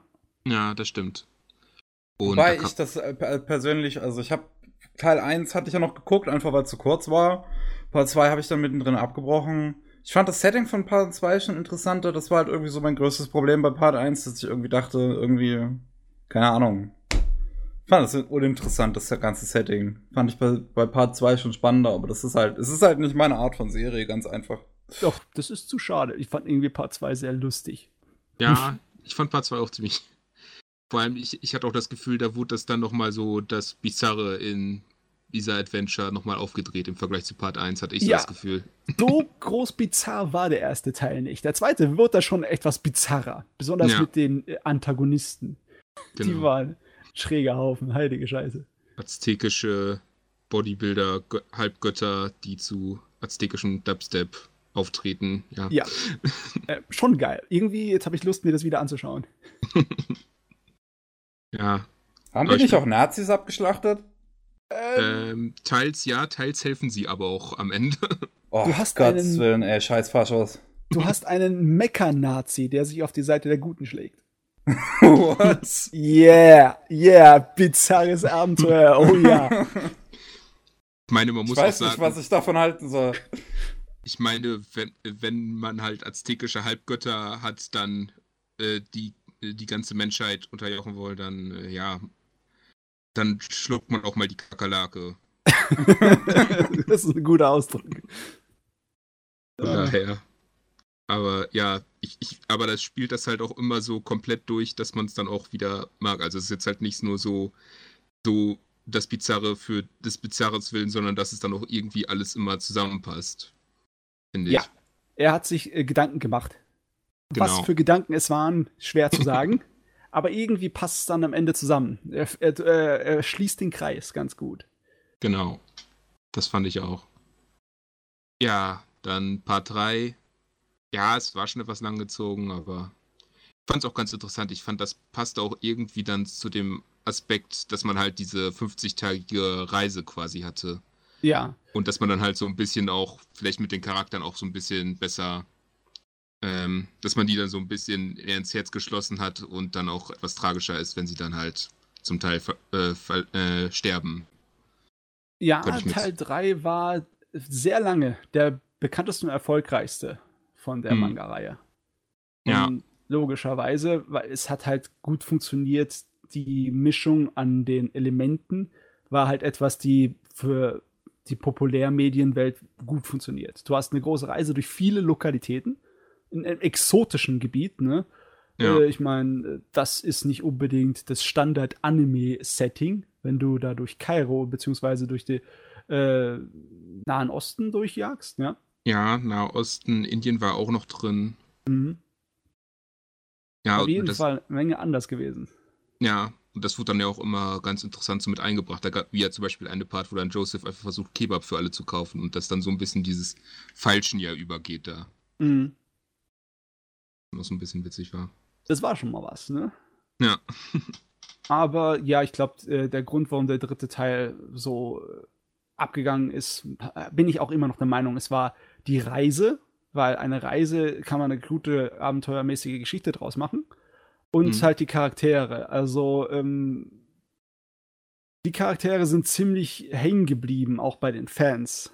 Da Ja. sind einige Lieblinge dann dabei in, in Stardust Crusaders. Ja, das stimmt. Vor allem der Maincast ist dann ja auch so im Verhältnis zu den vorherigen Parts auch schon etwas größer und du hast dann ja auch so die verschiedenen Charaktere. Ja den eher stummen, stoischen äh, Jotaro, du hast Joseph aus Part 1 nochmal drin, der jetzt halt ein bisschen älter und ja, weiser, würde ich jetzt auch schon sagen. Ich weiß gerade nicht. Auf jeden nicht Fall. Mehr so, nicht mehr so draufgängerisch. Genau. Dem man halt schon anmerkt, dass es jetzt 50 Jahre vergangen sind. Dann Kakuin, der ja etwas, der jetzt etwas höflicher wirkt, aber auch seine etwas, ja, wie, der, der, man will sich nicht mit ihm anlegen, sagen wir es so. Ja, der kann exzentrisch sein. Das, Ja. Äh, ui. Dann halt Abdul, der halt meistens eher ernst drauf ist ab, und halt so die, auch so ein bisschen ja, auch der Wegbereit, äh, der Reiseführer quasi auch ist, weil er so am meisten Ahnung quasi hat. Abdul ist die Stimme der Vernunft. Ja, Abdul ist mein Kumpel, also mit dem würde ich äh, Pferde stehlen gehen. Ja, der ist auch cool. Aber er zeigt auch mal, dass er auch mal lustig drauf sein kann, wie in dieser einen Szene mit Polnareff, wo er ja wieder aufgetreten ist, wo er dann da ein bisschen Charakterwandel Yeah. hatte. Yeah, yeah. Ich fand das ja auch immer noch klasse, wo, wo die ja aus diesen, in dieser einen Szene ja aus dem, äh, aus der, da, aus der Darmtoilette rausspringen, weil sie da versehentlich ja erwischt wurden und für perverse gehalten wurden und Abdul ja auch so, oh Gott, das passt nicht zu meinem Charakter. ja. Und Aber- halt, ja. und halt. Polnareff mit seinen Badezimmer-Eskapaden. Ja, Polnareff, äh, der, der Relief-Charakter, der Ja. für das Komödiante ein bisschen zuständig ist. Und natürlich auch fürs Drama. Der Polnareff ist voll der Melodrama-Queen. Ja, Ja. das stimmt. Und ja, okay, aber wir müssen, glaube ich, über den äh, eigentlichen Hauptgrund reden, warum äh, dann das Ding explodiert ist. Und das sind die Standos. Ne? Ja, das stimmt. Die sind auch. Da, da, da hatte man dann ja auch ein bisschen. Also mit Hamon haben die, hat, wurde ja insbesondere in Part 2 ja auch schon viel fand ich, viel interessante Sachen gemacht, dass man halt so versucht hat, das zu variieren. Aber ich glaube, mit diesen Stands, da hast du, da hat man ja auch dann, jeder hat quasi seine eigene Fähigkeit, wie bei Teufelsfrüchten oder den Quirk später in mhm. One Piece und My Hero Academia. Von daher kann man dann halt so immer, vor allem bei den Gegnern, dann immer irgendeinen spezifischen Stand machen, wo dann halt ein Problem, der dann halt ein Problem herbeiführt, das man jetzt irgendwie lösen muss mit dem, was man quasi hat. Ja. Und ja, das war natürlich lustig, dass sie dann sehr oft war das irgendwie mehr noch ein Kampf auf Geistesebene, mhm. wie die versucht haben, da die, diese aus der Situation sich rauszuziehen, anstelle von reiner Muskelkraft. Genau. Was das hat ja, das hat ein bisschen aus dem schonen Schema rausgerissen dann, ne? Ja, das stimmt. Es ist auch so ein gewisser äh, Kontrast, finde ich, auch zu den Figuren halt selbst, die ja alle so die 80er Jahre Actionstar ja. Statur haben. Die sind alles Sylvester Stallone Mucki-Paket. Mhm. Das war auf jeden Fall. War auf jeden Fall interessant. Ich, ich sehe immer noch, dass die Kritiker der Serie heute den immer noch dafür über den grünen Klee loben, dass er das so gemacht hat, dass die äh, übernatürlichen Fähigkeiten der Charaktere im Endeffekt wie eine Art schamanistischer Geist sich manifestieren, weil man dadurch halt unglaublich einfach ähm, das zeigen kann, was, äh, äh, was die Leute tun mit ihren Fähigkeiten. Anstelle, dass dann von einfach sie die Hand heben und dann äh, bewegt sich irgendein Objekt, weißt du, wenn du telekinetisch veranlasst wirst, oder du, du schlägst mit der Hand zu und irgendwas in der, äh, in der Ferne wird zerteilt. Das ist immer weitaus weniger, ähm, wie soll ich sagen, das weniger Zusammenhang für den Zuschauer nachvollziehbar, als wenn du dann wirklich die, äh, die Emanation, die geistige sehen kannst, die dann halt mit einem Schwert kämpfen kann oder mit ihren Fäusten zuschlagen kannst. Ja, ja, das stimmt. Ich würde sagen, das stimmt auch in gewisser Weise, weil ich hatte es ja, ich, wie gesagt, bei Part 1 und 2 wurde ja auch oft erklärt, wie jetzt irgendwie Hamon eingesetzt wurde, um das und das zu machen, weil man hat da halt so ein gewisses Gefühl gehabt, wie das ist. So, okay, Atemtechnik, mystische Kraft, läuft durch Blut, funktioniert. Aber wenn dann jetzt irgendwas mega Spezifisches damit gemacht wurde, dann muss es halt nochmal so erklärt werden, ja, er hat das jetzt dazu genutzt, um das zu machen und das hat dann jetzt so geklappt. Ja, und bei, ja. Und bei Stans so, ja. Da kannst du es einfach zeigen. Genau so. Star Platinum ist schnell und schlägt gut zu. Okay, gut. das ist einfacher, ne? genau. Deswegen haben sie sich auch dann gehalten. Das ist dann geblieben für den Rest von Jojo. Ja, Dance. das stimmt. Ja, und Part 4, wie gesagt, ich, ich persönlich mag halt dieses Groß, äh, dieses Setting, äh, das Stadtsetting, vor allem weil es auch so ein starker Kontrast jetzt ist zu dem davor, wo, wo man halt erst viktorianisches äh, England mit Vampiren, hat Part 2 aztekische Halbgötter, die versuchen, die Welt äh, zu übernehmen oder ultimative Lebensformen eigentlich zu werden. Part 3 Vampir, 50 Jahre, 50-tägige, nicht 50 Jahre, 50-tägige ähm, Reise. Und jetzt Part 4 Kleinstadt und ein Mörder ist da, ab der Hälfte der Serie. Hm. Ist halt ein starker Kontrast, würde ich sagen. Ja, Abwechslung gibt's da, ne? Also, genau. So langweilig wird's da nicht. Uh, Abwechslung, crazy. ich muss mich auf jeden Fall noch mal da reinhauen in die Serie, weil ja. es gibt ja noch einige Teile, die ich noch nicht kenne. Mhm. Ne? Ich kenne von Diamond is Unbreakable nur den Anfang und äh, die, die nachfolgenden Teile, da weiß ich nichts außer das, was auf Wikipedia steht. Okay. Ja. ja. Weiß nicht, soll ich da noch groß was zu Part 5 sagen? Oder? Oh, du kannst mir das schon schmackhaft machen und unseren Zuhörern. Okay, Part 5 ähm, spielt dann ja mit Giorno Giovanna, der Dios Sohn ist. Und Wann hat der Zeit dafür gehabt? Ähm, ich weiß es nicht genau. Also, ich, meine, ich meine, es ist ja ziemlich bekannt, dass er gut darin ist, Leute zu verführen. Von daher. Ja, ich meine, als super Übervampir, okay. Ja, und davor hat er auch ein gewisses Charisma ja irgendwie drauf gehabt, scheinbar. Ja. ähm, technisch betrachtet ist er auch noch Jonathans Vater, äh, Sohn, wenn man es genau nehmen will. Weil Ah, okay, jetzt habe ich kapiert, wo, äh, was passiert ist. Okay, alles klar. Ja, weil Dio ist ja. Hm, ist, ich finde das auch immer noch insofern interessant. Technisch betrachtet ist Jono damit der Onkel von Joseph, der da ja auch schon irgendwie 80 Jahre alt ist zu dem Part. Äh, aber ich verstehe kein Wort. Ähm, äh, ja, wir müssen es dir erklären. Es ist auch kein wirklicher Spoiler. Ähm, Dio ist im ersten Teil ja ziemlich draufgegangen. Um wieder zu Kräften zu kommen, hat er sich einen Körper von den Joestars geklaut. Genau, und von Jonathan. Deswegen, ist der äh, genetisch jetzt mit den Joestars verwandt. Okay. Und den Körper hat er halt genutzt, um Jono zu zeugen, 100 Jahre nachdem er halt, ja, sein Ableben in Part 1 hatte und wieder aufgetaucht ist. Und ja, dadurch ist er dann halt technisch betrachtet der Onkel von einem 80-jährigen Mann, der auch noch gleichzeitig lebt, der halt der Enkel von Jonathan ist. Ganz weird. Sehr lustig. Komplizierte Familiengeschichte. Aber ich kenne was Ja. relativ ähnliches tatsächlich. Oh Gott, ich glaube, wenn du so ein äh, Diagramm raussuchst im Internet über die Art und Weise, wie die miteinander alle irgendwie, äh, irgendwie Beziehungen haben, die Jojo-Charaktere, Ja. da ist ein schönes Gewurstel. Ja, ich weiß noch, das war einmal richtig genial.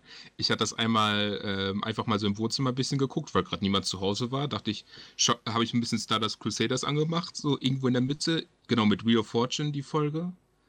Äh, irgendwie so ab der Hälfte ko äh, kommt dann mein Vater nach Hause, setzt sich so dazu, worum geht's denn in der Serie? Und dann, Eine einfache Frage, eine schwierige Wie viel Antwort. Zeit hast du? genau. Ich habe das dann auch wirklich absolut runtergebrochen, so auf Ja. Da gibt es den Bösen, der heißt Dio. Und die müssen zu ihm, damit sie ihn halt fertig machen können, damit die Mutter von ihm wieder gesund wird. Und sie haben so Fähigkeiten, das sind die Stands. Und der da gehört zu Dio. So, so absolut runtergebrochen, damit es jetzt, damit ich jetzt nicht JoJo's Bizarre Adventure in 30 Sekunden erklären muss. Das Schöne an Jojo ist, es geht ja auch, ne? Du kannst einfach nur sagen, die jagen einen Vampir, der die Mutter von dem mit einem Fluch belegt hat und sie müssen ihn killen, damit die Mutter überlebt. Ne? Genau. Puh. Ja. Das geht, man hat dann halt nur so extrem viel Kontext, der noch irgendwie dahinter steckt immer. Mhm. Ja. Ja, und äh, Jono, der will dann jetzt halt, also der hatte halt eine Erfahrung mit gehabt, ähm, dass ihm ein, dass er halt früher ziemlich ähm, zurückgewiesen wurde, weil seine Mutter halt noch so in, äh, immer nachts draußen war und Party gemacht hat, so quasi, und ihn einfach eiskalt zu Hause zurückgelassen hat. Ihm ging es dann schlecht. Er wurde später von seinem Stiefvater noch äh, geschlagen und alles. Uh. Und dann hat er halt einmal irgendwie so einen Mann im Gras gesehen. Also das ganze Spiel auch in Italien, muss man dazu sagen. Mhm. Und dann tauchten halt Leute auf ihn auf und haben gefragt, hey, wo ist der Mann? Also wir suchen einen Mann, hast, hast du den gesehen? Und der hat halt in eine andere Richtung gezeigt. Und später kam dann halt dieser Mann aus dem Busch dann halt auf ihn zu und hat gesagt, ich, ich werde dir ewig dankbar sein. Und daraufhin, weil das halt ein, weil das halt ein großer Mafia-Typ war, hatte dann halt Jono dann halt einfach mal um einige äh, Dings, einige Vorteile in seinem Leben und hat Uh. dann daraus gemerkt, so, hey, dieser Mafia-Typ, das ist ja eigentlich ein ziemlich guter, Ty cooler Typ. Und, aber er hat halt auch gemerkt, ich weiß gar nicht mehr in welchem Zusammenhang, äh, wollte, er- äh, hat er auch halt auch schlechte Erfahrungen gemacht mit Drogen in seinem Umfeld. Weswegen jetzt sein Plan war, dass er halt versucht, ein sogenannter Gangstar, also Star mit äh, wie Stern, zu Aha. werden. Indem er halt äh, äh, sich einem äh, Dings, die Mafia, die halt hinter diesem ganzen Drogenhandel ist, sucht, sie infiltriert und dann halt deren Boss wird. Das ist so sein Ziel quasi, damit er dann halt diese ganze Drogennummer da ähm, auslöschen kann. Ah, okay. Und er dafür, spielt das lange Spiel. Genau. Und da hat er sich dann halt, äh, ist er halt dann Passioné beigetreten. Das ist dann halt die Mafia. Ist dann beim Team von Bruno Bucciarati und ja, so beginnt's dann quasi. Und davor ist dann auch noch Koichi da und sollte halt nach Giorno suchen im Auftrag von Jotaro, weil Jotaro hat herausgefunden, dass Dio einen Sohn hat. Ich glaube, man kann gut verstehen, dass er das einfach mal kurz nachprüfen will, was für ein Typ dieser Sohn ist. Die, die zeitlichen Unterschiede sind da gar nicht so extrem, ne? Ich meine, Nee. äh, zwischen Diamond und dem fünften Teil, zwischen Vento. Ich glaube, ich glaub, das sind nur zwei Jahre diesmal. Ah, okay. Das ist, ein, das ist nicht äh, standardmäßig für, äh, für Jojo-Geschichten. Das stimmt. Bringen normalerweise gerade eine Generation vor. ja. Ist aber auch ganz interessant, weil irgendwie, also wenn man sich so Jono anschaut, der hat halt so irgendwie auch wirklich was von Jonathan und Dio, was komisch klingt, weil die beiden ja doch sehr gegensätzliche Charaktere waren. Aber so, dass halt Jono kann halt so sehr mitfühlend mit Menschen sein. Ich meine, er will, er will äh, die Mafia infiltrieren, damit Leute nicht mehr an Drogen süchtig werden. Das ist ja schon ein sehr Ja, ja. Das ist positives äh. Good Guy. Ja, aber man hat halt auch so Sachen wie, dass er halt auch ziemlich charismatisch sein kann, wie Dio halt, so dass er Leute für sich gewinnen kann, hat man immer so das Gefühl. durch seine Aktion oder durch das, was er sagt, was ja so eher so in Dios Richtung geht. Und ja, man will sich halt auch nicht mit, wirklich mit ihm anlegen, weil dann hat man auch schlechte Karten. Da finde ich auch immer ganz witzig, jeder, äh, die ganzen Jojos haben ja auch immer so ihren Spruch quasi, wenn sie da Leute prügeln. Ja. Jojo hat ja sein Ohr, Ohr, Ohr. Das, äh, dann Josuke hat ja sein Dorarara. Und Jono hat einfach wieder Muda, also wie Dio. Klassisch. oh Mann, irgendwie, ja, das fühlt sich an, als wäre es, äh, hätte sich Dio genommen und ihn einfach zum Anti-Helden gemacht. Das, Ja. Das, ja, irgendwie, ja, das muss ich mir mal reinziehen. Das Ja. muss ich mal tun. Also, wenn du mal Diamond is Unbreakable durch hast, auf jeden Fall, ich kann man auf jeden Fall mal reinschauen. Ja. Wie gesagt, ist dann halt eher so mit Mafia, aber die Mafia-Leute haben alles Dance. ja, Ja, ne? Cool. da habe ich jetzt auch, ich glaube, dann habe ich jetzt auch viel über Jojo geredet.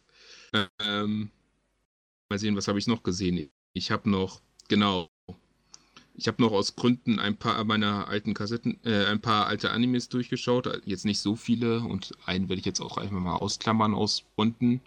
Aber ähm, ja. ich habe dann einmal auch kurz in meine Kassetten geschaut. Und dann ist mir aufgefallen, ich habe ja noch die Kassette von Vampire Hunter D und die habe ich mir jetzt mal angeschaut, weil ich hatte mir vor Jahren mal die DVD in Also der frühere- 2000er Film?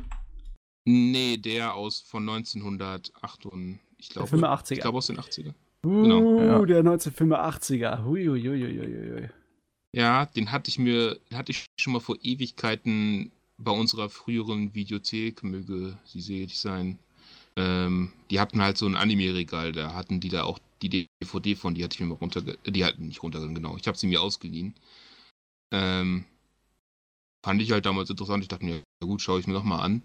Das war jetzt ein bisschen meine Videokassette, ist, hat, ist die englische Synchronisation, die war, ja, die war interessant. Ähm, ja, aber war ganz interessant, aber irgendwie hatte ich es auch in Erinnerung, muss ich zugeben. Der 85er-Film, der ist, ähm, der hat was für sich, aber ich finde, dass der seltsamerweise nicht gut gealtert ist. Das sage ich normalerweise nie, weil Mhm. ich bin total der Fan von 80er Jahre Anime.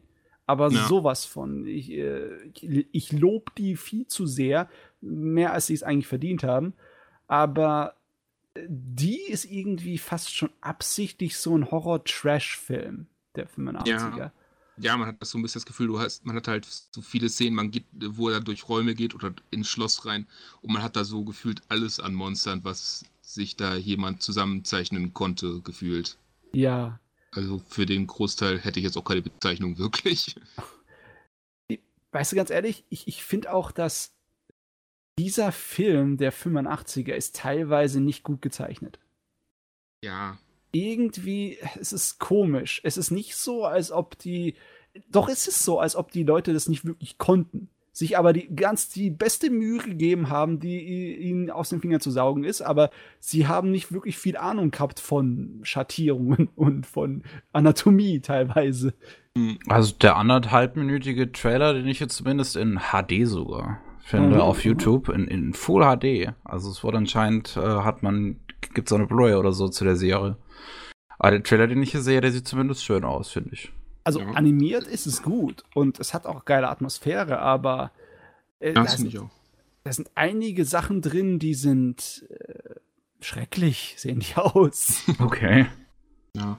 Also was ich noch so in Erinnerung hatte schon von meiner ersten, von meinem ersten Schauen war so, dass ich halt noch so wusste, so, ähm, Moment, okay, er geht halt in das Schloss des Vampires rein, also ja, Vampir, äh, der, der, der, es gibt da halt in dieser Welt, die eine Postapokalypse technisch betrachtet ist, Mhm. obwohl sie eigentlich auch, ob, äh, wobei sie auch stark wieder so, die Leute dann zurück ins Mittelalter gefallen sind. Ähm, und da gibt es halt diese Vampire, die seit Jahrhunderten, Jahrtausenden leben. Und ja, das eine, die eine Frau wurde jetzt ja von einem Vampir gebissen und ja, jetzt soll sich halt die als Vampire, als Vampirjäger sich darum kümmern. Und ich, äh, ich, ich muss jetzt zugeben, ich, ich musste so ein bisschen, ich weiß noch, halt beim Essen schauen, als er halt in dieses Schloss gegangen ist und du hattest ja die ganzen Monster und du weißt, es kommt als ein Vampir. Ich musste irgendwie so dran denken, okay, jetzt kommt scheinbar Castlevania. Wird interessant. Am Ende war es nicht ganz so, aber. Gott, wenn es Castlevania wäre. Ach, als dieser letzte, letzte, letztens dieser Tweet von Netflix kam, ich glaube Netflix Irland war das, die meinten so, ey, dritte Staffel Castlevania kommt übrigens am 1. Dezember und dann stellte sich heraus, dass da anscheinend irgendwie der Social Media Manager falsch informiert war und ich so, oh, verdammt. Oh, oh, da, ich soll mein Gefühl spielen. Da haben sie aber ein Ei gelegt, meine Fresse. nee, also das Coole ist, dass Vampire Enter the ja schon ein Stück älter ist als Castlevania. Ja. Mhm. Auch der Film die Buchreihe sowieso, die ist ja noch ein paar Jahre vorher. Und ich habe gehört, die Buchreihe ist ganz wild, weil äh, da ist ja nicht nur, dass du in der Postapokalypse bist, du bist so weit im, äh, in der Zukunft, dass Weltraumreisen auch da ist. Und einige Vampir-Chefs, die sind dann äh, von der Erde geflohen in ihren Schlössern, die auch gleichzeitig Räumschiffe sind, und die bekriegen sich in, in großen Vampir-Meckers. okay. also, da, pass da, passiert teilweise wilder Kram. Im Vergleich dazu ist ja die, der erste Film Vergleich, äh, recht zahm. Er ist wie so ein altmodischer ja. Horror-Vampir-Film, ne? Genau, halt so mit so, mit so ein bisschen Cyber- äh, Anleihen, wie jetzt zum Beispiel dies Pferd, das ist ja auch ein Roboter eigentlich. Ja. Du hast halt so diese Elemente drin, aber gleichzeitig hast du halt sehr viel dieses klassische, das Dorf, was vor dem Vampir irgendwie äh, in der Schreckensherrschaft des Vampirs steht und du hast da den Mann, der da jetzt rankommt und sich da jetzt kümmern muss. Und dieses Schloss, in dem alles Mögliche drin ist und insbesondere halt dieser Vampir. Ich fand da auch ganz witzig. Ich, ich erinnere mich noch eine Sache aus der Synchro der Deutschen, was ich einfach nie aus dem Kopf bekommen habe. Jetzt selbst nicht, als ich die englische geschaut habe, halt, dass dieser Vampir, der hatte denselben Synchronsprecher wie ähm, Karl von den Simpsons oder auch Cleveland von Family Guy. Was, was, ich, falls man die Stimme so irgendwie im Kopf das passt, das wirkte beim Vampir einfach so mega komisch, wenn man das immer so im Kopf hat, so geistig. Äh. ja. Aber die Dann, englische Synchro war auch interessant. Ja, das war die Zeiten, wo diese Filme sich größtenteils auch verkauft haben wegen dem ähm, Horror- und Brutalitätsfaktor. Mhm. Also Manga-Video. Ich glaube, war es Manga-Video, die Vampire Tiere äh, rausgebracht haben? Ich meine, das war Manga-Video. Die haben ja für gewöhnlich die so englische Synchronisation gemacht, wenn ich mich ja, jetzt ja. nicht vertue. Ja, war es wirklich Manga Entertainment. Ja. Boah, Wahnsinn, ey. Ja, die haben. Ich habe jetzt von den Englischen von denen noch nicht so viel gesehen, aber da gab es auch immer so interessante Fälle. ja. Oh nein, ich habe gerade nachgeguckt. Äh, Manga Entertainment hat später die DVD rausgebracht. Ich glaube, okay. die erste war von Streamline. Oh, Streamline war so ein äh, englischsprachiger Verlag, der englische Synchros gemacht haben. Die waren noch besonders schmackhaft. Okay.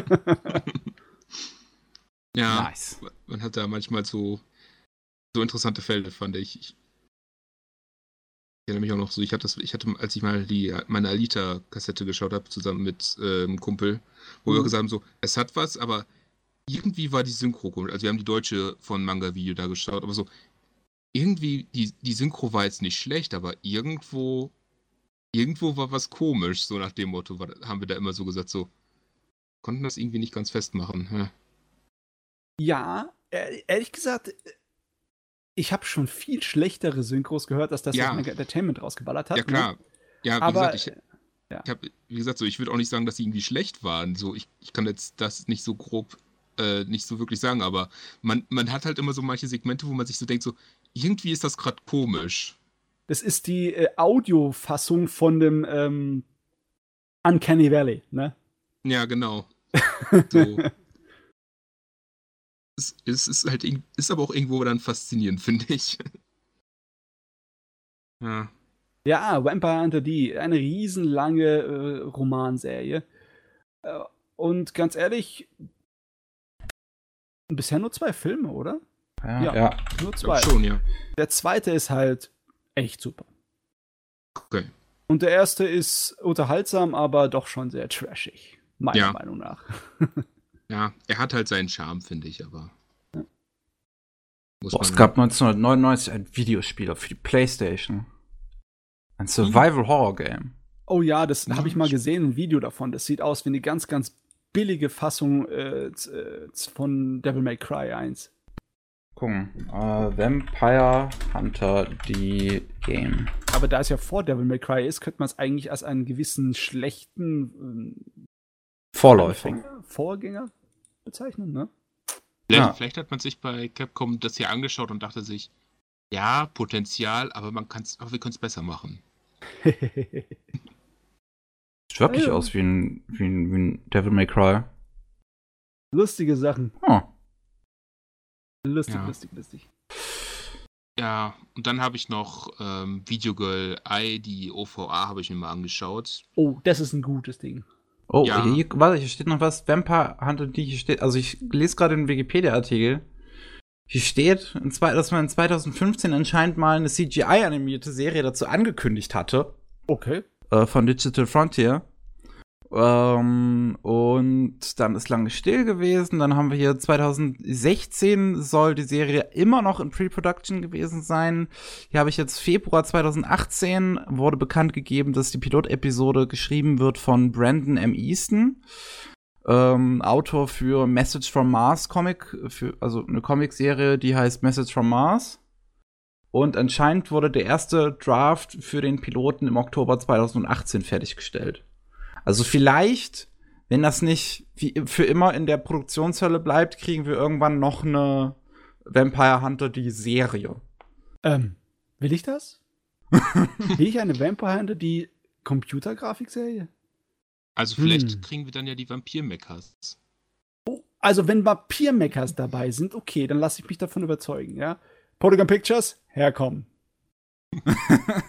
ja, wie gesagt, hier steht ähm, Digital Frontier, die haben. Die haben. was war das? Äh, diese Starship Troopers-Filme waren das, glaube ich. Ähm, äh. ich meine, die waren inhaltlich nicht gut, aber ich finde, die sehen schön aus. Die sehen recht gut aus, das muss ich ihnen lassen, ja. Ja. Ach nee, das war Solar Digital Arts. Warum heißen die denn so gleich? Äh, okay, du verwirrst mich. Hm. Ja, nee, das, die, die waren von Solar Digital Arts. Entschuldigung, die heißen halt so gut wie gleich weil die sind nicht gut darin, sich Namen zu geben, die Studios aus irgendwelchen Gründen. Digital Frontier. Genau, das war ganz oh, das war ganz oh. Ja, der Film sah auch Hammer aus. Uh, ich stehe gerade auf dem Schlauch, ich muss gerade nachdenken. Der, der Film zu ganz, der CGI-Film zu ganz, ganz oh. Ganz Doppelpunkt Null oder O. Ähm, ja, nee. Google verlässt mich. Was gibst du denn ganz? Kennst du, ne? Dieses Manga? Ja. Hier, oder?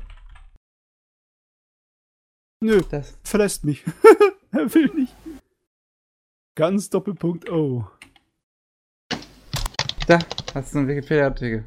Ach, das ganz. Ah. Ja. Ich habe hier die ganze Zeit nach den Knarren gesucht, weißt du? Oh.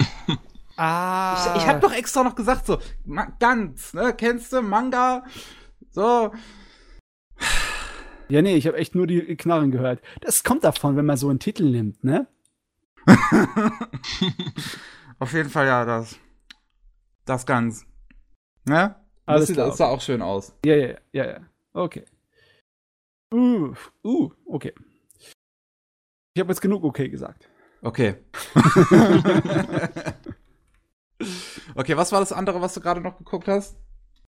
Äh, das war Video Girl Eye, also sechsteilige, ja, sechsteilige OVA. Ähm, ich kann da kurz einen groben Abriss geben. Hat halt die Figur Jota. Jota ist halt in seine ähm, Klassenkameradin, ich habe gerade ihren Namen nicht gerade im Kopf, aber in sie ist er verliebt. Aber sie ist halt wiederum in seinen besten Kumpel verliebt, der sowieso der große Frauenmagnet ist. Und ja, die haben halt so ein, äh, die hatten halt so einen Tag im Freizeitpark, wo sie, wo sie also gesagt haben, ja, erzähl mir doch mal, wen magst du und so. Und da hat er halt erfahren, dass sie auch auf diesen, auf ihn steht. Und ja, da hat sich dieses Love Triangle quasi so ein bisschen aufgeröselt. Und Jota war entsprechend etwas am Boden stört und ist dann an so einem, äh, an so eine Videothek gelangt wo er halt eine, äh, eine Videogirl-Kassette gekauft hat. Äh, nicht gekauft, ausgeliehen hat. Und tut da rein und im Prinzip hast du dann als allererstes quasi so eine Kassette, wo dann halt, ja, in diesem Fall Ei darauf zu sehen ist, die einem dann versucht zu trösten und alles. Ich weiß ehrlich gesagt nicht, ob sowas wirklich in Japan gibt, aber. So ja. viel ich weiß, gab es sowas wirklich, ja. Okay. Das in, in Yakuza Zero gibt's ähm, eine Storyline, die damit irgendwie zu tun hat. Also man kann sich in Yakuza Zero solche Videos sogar tatsächlich ansehen. Okay. ja, weil, weil das erschien mir so etwas, was ich mir vorstellen könnte, was es gab, aber ich habe es jetzt auch nicht herausfinden können. Deswegen so habe ich dann so mal hingenommen. Auf jeden Fall passiert dann halt, dass dann Ei vor ihm auftaucht, also das quasi aus der Kassette raus und dann jetzt die nächsten 30 Tage bei ihm ist, um ihm da zu helfen, dass er dann jetzt irgendwie doch sein Glück findet. Ähm, dabei entwickelt sie aber noch Gefühle für ihn und ja, was dann halt noch der ganze Witz dabei auch ein bisschen ist, während, äh, während sie halt existiert, läuft diese Kassette halt weiter, die auch ihr Leben ein wenig beeinflusst, also was wie der Videorekorder agiert, auch im Sinne von nach 30 Tagen. Frag mich nicht, was für ein Band da drin ist, dass es 30 Tage lang hält, aber ähm, auf jeden Fall nach 30 Tagen ist dann quasi auch das Band vorbei und dann ist sie auch wieder weg. Und ja, darauf, das ist quasi so ein bisschen der Plot, dass man dann halt hat, so wie Jota versucht, seine äh, Klassenkameradin für sich zu gewinnen, die Aida so ein bisschen mit drin ist und das finde ich auch immer interessant. So dein Kumpel, der steht halt auch nicht auf die, der steht halt nicht auf die Klassenkameradin und der versucht dann auch immer so ein bisschen Supporte für ihn zu sein, dass er halt dann immer so versucht, dass die beiden dann zusammenkommen, aber irgendwie läuft es dann doch nicht so ganz, weil Jota gleichzeitig das auch so ein bisschen immer gefühlt sabotiert, weil er versucht auch so für seine Klassenkameradin da zu sein, die dann halt versucht, seinen Kumpel zu gewinnen gefühlt müsste, ich habe gerade das Gefühl, ich müsste ein Diagramm dafür aufstellen, aber. Das Ding braucht ja. ein Diagramm. ja. ja, das ist auf jeden Fall sehr interessant gemacht. Ich fand nur so ein bisschen, die sechste Folge ist da so ein bisschen rausgefallen, weil dann läuft es darauf hinaus, dass sich halt herausstellt, dass Ei eine Fehlfunktion scheinbar hat. Zumindest wurde das von so einem Typen, der irgendwie mit dem Videospiel, mit, dem, mit der Videothek zusammenhängt, so gesehen und deswegen hat er quasi Ei zurückgeordert und Jota hinterher und dann sind sie in dieser Videowelt oder so. Und dann Die Digi-Welt. Ja, fast. gefühlt. Und dann weiß gerade nicht mehr, wie das geendet hat, ehrlich gesagt. Es wird sehr dramatisch, symbolgeladen und ziemlich wild. Genau. Es ist so eine Art von, ähm, wie kann man das sagen? Evangelion, also die letzten beiden Folgen, nein. Ja, fast schon, ja. Es, es ist eine ganze Menge auch äh, religiöse Symbolik mit reingesteckt. Ja, wie sie da so am Kreuz okay. auch hängt und so. Ja. Also, das ist wild. Und das ja. ist auch so im originalen Manga nicht gewesen. Und ja, das also ich ist, ja. Ja, ich habe auch nur den ersten Band gelesen, deswegen, ich dachte dann nur so, man liest, ich habe halt so den ersten Band vorher mal gelesen, deswegen dachte ich auch, die OVA könnte interessant sein und ich dachte mir, ja gut, Drama, Love Triangle, Videokassetten sowieso immer was für mich. Und ja gut, schauen wir mal rein. Und dann siehst du das auch so die ersten fünf Folgen, ja, okay, ja, ja. Und dann kommt Folge 6 und da denkt man sich, was ist, okay, okay, ja. was, okay. Folgendes muss ich dazu sagen. Meiner Meinung nach ist immer noch die OVA die bessere Art und Weise, die Story sich reinzuziehen als der Manga. Das ist komisch, das passiert selten aber ist so meiner Meinung nach, weil im Manga. Ich glaube, der Mob Psycho Anime ist auch besser zu, zu gucken, als den Manga zu lesen. Oh, das weiß ich gar nicht. Habe den Manga noch nicht mir angeschaut. Ich meine wegen visuellem. Achso, wegen visuellem? Ich musste aber trotzdem mal ausprobieren, einfach nur vom, um das Vergleichen systematisch vom Inhalt und so und Struktur.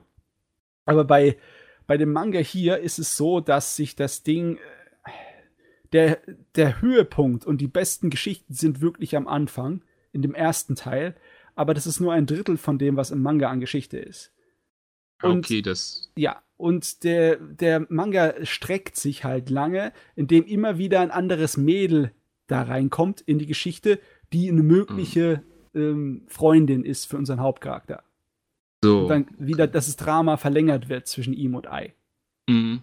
Also so im Prinzip, der Manga war dann erfolgreich und dann musste man es irgendwie immer weiter ja. laufen lassen und dann ja, irgendwie, irgendwie äh, quasi neue damit es dann irgendwie weiter aktuell bleibt. Ja. So ziemlich, so ziemlich. Es ist nicht so, als ob dieses Drama schlecht gewesen wäre, aber emotional hast du schon ziemlich schnell dann vergessen, die Verbindung zwischen ihm und Ai, ne? Weil ja. die dann ein bisschen zu kurz kommt im Manga in der, in der zweiten Hälfte. Ja, und das kann ich mir vorstellen. Das funktioniert meiner Meinung nach in der OVA-Fassung viel besser. Besonders ja. die OVA-Fassung hat noch andere kleine Boni, die äh, sie gut machen, wie zum Beispiel, dass die Ai von äh, Hashibara Megumi gesprochen wird im Japanischen, die mhm. das voll drauf hat. Ja, ich fand auch, die hat das echt gut gemacht. Fand auch gut den Anfang, wo, du da, wo das ja wirklich so wie dieses Videogirl quasi so aufgezogen wurde, dass man dann quasi so selbst sieht, wie sie da quasi so. Das, also man muss sich das ja vorstellen, man hatte, die OVA war ja ursprünglich auch als Kassette ausgelegt, nehme ich jetzt einfach mal an, vom Alter her. Ja, ja, definitiv. Ähm, und das beginnt halt damit dann, dass man auch quasi so Aida sieht und sie sagt, ach, bist doch so schlecht drauf, warte, ich helfe dir doch und alles, so als hätte man quasi selbst dieses Videokassette gekauft. Das war schon irgendwie ein ganz witziger, das war schon ganz interessant so im Vergleich. Fand ich persönlich. Und ja, mir ist halt auch aufgefallen, also so, wenn man, ich, so während es, wenn ich es geschaut habe, man hat halt hauptsächlich so, ja, vier Personen. Ähm, Jota, Ai, Jotas Kumpel und die Klassenkameradin. Ich, ich fand gerade nicht die Namen ein. Ja, ähm, aber ich weiß, was du meinst. Es ist mehr so ein kleines Kammerspiel, ne? Genau. Das hatte ich, so, das hatte ich auch so das Gefühl. Und, und, das hat auch eigentlich ganz gut gepasst, weil ja, es geht ja hauptsächlich um die Liebesbeziehungen und dann ist, ist dann halt, wenn man das nur diese Akteure darin hat, dann hat man halt auch im Prinzip einfach den Kern. Weißt du, was ich mir jetzt gerade überlege? Ist ja schon ziemlich geil, dass das zuerst kam, aber es ist ja wieder Ring nur, dass äh, Sadako kein Horror ist, der dich umbringt, sondern nee. steigt einfach aus dem Fernseher raus, aus dem, aus dem, auf dem VS-Kassettchen, um dir bei deinem Liebesleben zu helfen. Ich meine, ja, brauch, jetzt braucht man ein Crossover zwischen den beiden Sachen. so, so, eine alternative Realität, wo die beiden Kassetten sich so ausgetauscht haben. ja. Nun.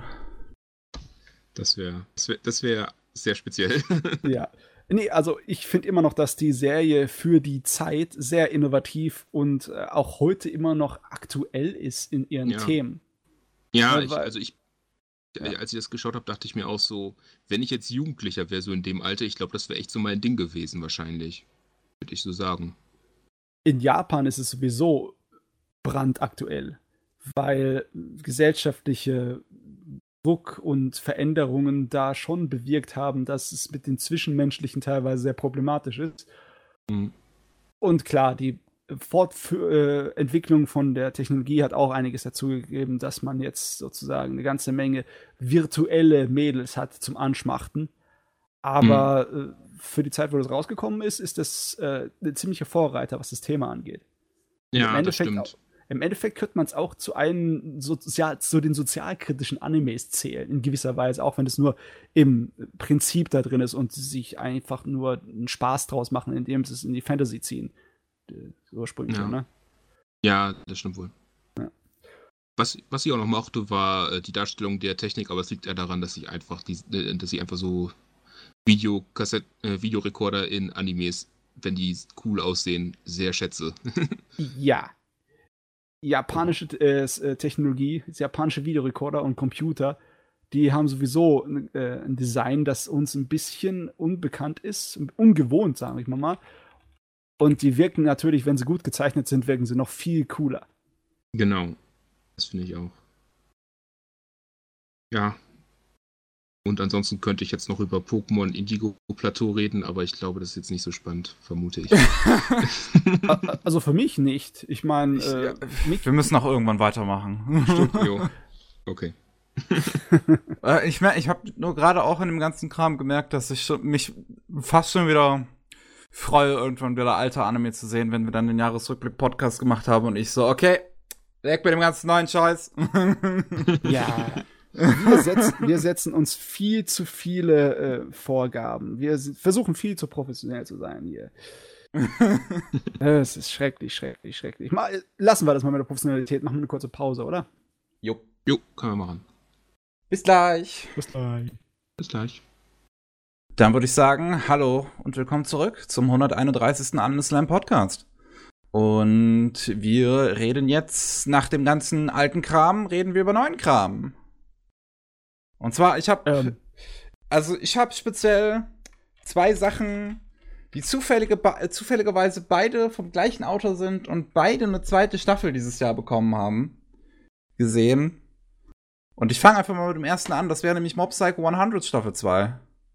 Aha. und meine Fresse, wir, wir, können einfach, wir können jetzt aufhören mit Anime. Das ist es. Das ist die Spitze. Wir können jetzt, das war's. ich meine, die erste Staffel war schon gut, aber die zweite ist eine Verbesserung in jeder Hinsicht. Ne? Ja. Holy shit. das, deswegen haben die drei Jahre, deswegen sind drei Jahre dazwischen. Die haben einfach drei Jahre gebraucht, alleine für die letzte Folge. Jesus Christ. Oh, die haben viel in die Luft gejagt da. Das muss ich oh, sagen. Das ist. Also, ja, ich, ich fand die, erste Staffel fand ich auch schon ziemlich gut von Mob Psycho. So halt cooler Stil, coole Figuren. Speziell Regen ist halt einfach, ich liebe Regen, ich finde ihn großartig. Und jetzt kommt halt Staffel 2 und setzt einfach überall noch mal eins drauf. Also, es sieht noch mal besser aus. Hat hat wirklich schöne kleine Geschichten, geht noch mal so ein bisschen auf eine persönlichere Ebene in, in, in den Geschichten einfach und es ist einfach wow. Mhm. der hat echt alles. Der hat gute Charakterentwicklung. Der hat äh, eine richtig schön saubere Struktur, die man schön übersichtlich sehen kann. So, da haben wir die etwas episodenhafteren Sachen, die trotzdem miteinander ein bisschen übereinstimmen und trotzdem Verknüpfung haben mit dem Ende. Da haben wir die eine Sache, da haben wir die andere Geschichte ja. und dann haben wir dieses eine große Stück, das das Finale ist. Das ist, es ist cool. ja, also. Ich bin einfach, ich, ich, ich war einfach so baff. Also, gerade, also so meine Lieblingsmomente so werden halt wahrscheinlich dann der Abschluss von, vom Ar von, von Regens Arc. Äh, dieser Arc mit diesem toten Magier, der sich irgendwie selbst umgebracht hat und dann das Körper von dem einen Mädel übernommen hat. Ja. Jesus Christ, diese Folge, ey, dieser Kampf, den die da führen. Ja, das geht teilweise recht düster und recht dramatisch, ne? Fast ja. schon mehr als dann der Finale. Ah, ja, aber das Finale war halt auch noch mal, also das war auch noch mal Wahnsinn. Mhm. Ich meine, eine Sache, die ich an Mob Psycho sowieso immer wieder großartig finde und die halt noch mal Staffel 2 weiter schön verdeutlicht ist, dass es halt so im Gegensatz zu anderen schonen sehen, wo es halt viel irgendwie darum geht, deine äh, äh deine Stärken, ich, ich sag mal, beziehungsweise, nee, deine, deine, deine Gegner, ich sag mal, wortwörtlich zu besiegen, also sie halt wirklich mit Stärke zu übermannen. Wo, mhm. Und Mob Psycho ist halt einfach, ist da halt einfach cleverer so ne, ne, im, im Writing, weil das halt wirklich viel Wert darauf legt, das halt auf, auf das Zwischenmenschliche sozusagen. Gerade wie er halt so den, den, den Wächter von dem, von dem quasi bösen Boss dann im Prinzip besiegt, indem er ihm halt seine Freundschaft anbietet. Schön. Das ja. ist eine schöne Serie. Und du hast irgendwie das Wort schonen in den Mund genommen hier, aber irgendwie hat sich das nie so wirklich angefühlt. Vielleicht von der ähm, Publikum, ne? Aber irgendwie oh. nicht vom Genre, oder? Ich weiß nicht. Ich meine, du hast so. Du hast halt so deine typischen Superhelden, die Figuren sind alle so in dem Alter. Du hast halt so Rivalen so ein bisschen. Also, ich meine, was macht schon den letzten Endes aus, ist dann die Frage, die man hier ähm, erstmal die man hier erstmal definieren müsste. Natürlich gibt es da ein paar Kleinigkeiten, die Leute immer rumschmeißen, wie dieses typische Schonen-Motto, ne? Äh, Fleiß, äh, Tränen, Freundschaft, Mut. Macht das nicht auch Mob Psycho letzten Endes aus? Geht auch um Freundschaft und um Fleiß und so. Ja, also aber. Dieser, dieser Arc, wo sich, wo sich selbst anschaut, wo, wo sich äh, hier, oh. wo laufen muss.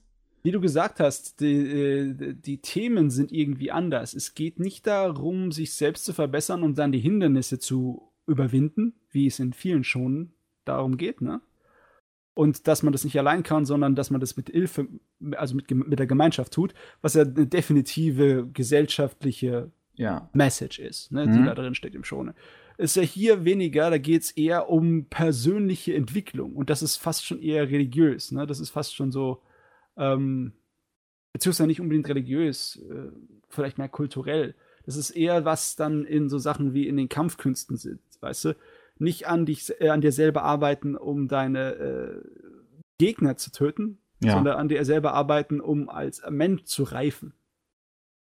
Ähm, Das ist irgendwie, ich, ich kann das irgendwie nicht hundertprozentig mit dem schonen Genre. Ich meine, vielleicht, also ich würde eher sagen, dass es letzten Endes ähm, die gleichen Themen aber anders behandelt sind. So. Hm. Also es geht ja schon irgendwo darum, dass Mob auch ein bisschen ähm, lernt, auch mehr an sich selbst zu glauben und halt stärker zu werden. Also es geht ja auch so in gewissen Wei ge gewisse Weise ein bisschen auch um ihn selbst, weil er geht ja auch in den Club und will ja ähm, dieses Rennen zumindest unbedingt schaffen, um seiner Freundin, also um dem Mädchen, in das er verliebt ist, zu gestehen.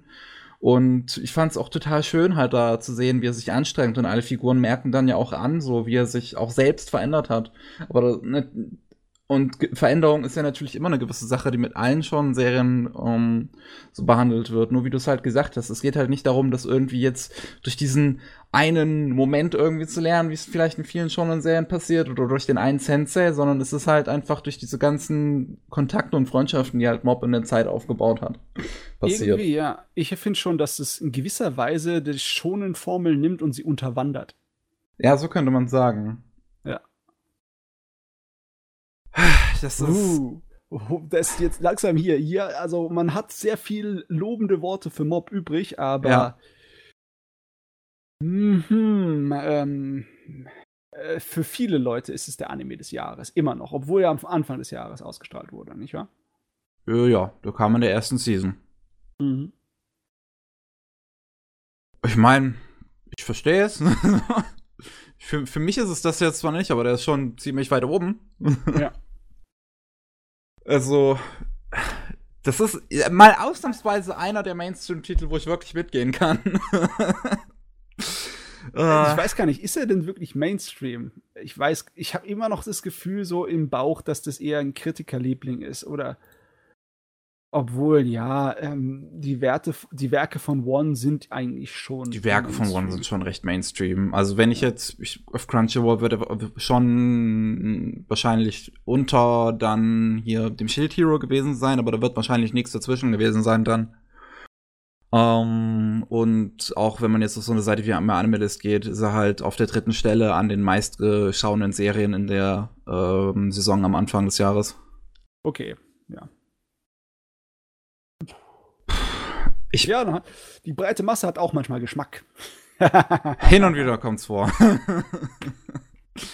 Also ich kann es nur empfehlen da draußen, wer, ähm, ich glaube auch, wenn man, ich, ich weiß ja, zum Beispiel unser Pavel hatte ja ein bisschen Probleme mit der ersten Staffel von Mob Psycho 100. Jetzt nicht unbedingt, weil er schlecht fand, sondern weil ihm halt die Kämpfe auch so ein bisschen gefehlt war haben. Also weil es halt diese geilen Momente gibt, die dann gerne mal schnell enden, so. Gerade weil dieser Climax am Ende der ersten Staffel relativ ja, ja. kein Climax ist. Der Pavel hätte gern mehr gehabt hier. Also hier ist mehr. es ist definitiv drin, ja. Also dieser letzte, gesamte letzte Arc sind ja einfach nur die ganze Zeit Kämpfe. Mehrere Episoden lang am durchgehend. Ja, das ist nicht übel, Herr Kübel. Oh ja. Also nur zu empfehlen, definitiv. Und gerade was sie mit Reigen in dem, in der zweiten Staffel anstellen, finde ich, finde ich so gut. Dass sie halt, dass, dass, dass sie ihm quasi wirkliche Konsequenzen geben für sein Handeln, äh, wo er halt sonst so leichtsinnig ist. Und das, oh, das, das, das, also ich hab schon ein bisschen geweint am Ende seines Arcs, muss ich sagen. ja, Mob Psycho. Ähm, erster Teil. Hast du den gesehen, Impagatox? Äh, leider noch nicht. Das ist immer noch auf meiner, ich sag's mal so, das ist auf der To-Do-List direkt nach Jojo und Jojo habe ich ja erst letztens beendet, von daher. Also hast du zwei Leckerbissen vor dir in der Zukunft. Das Ja. ist natürlich äh, beneidenswert. ja, Ja, Mob Psycho ist ein guter Leckerbissen. Ich weiß nicht, ob es dann so eine kluge Idee von mir war, danach, direkt danach One Punch Man Second Season zu gucken. Ähm, das Äh. ist vielleicht nicht so ganz fair. Ich bin ja immer noch der Verteidiger von der zweiten Staffel von One Punch Man. Ich fand In- sie jetzt auch Maß. nicht schlecht, muss ich Ja. halt sagen. Sie ist halt nur eindeutig.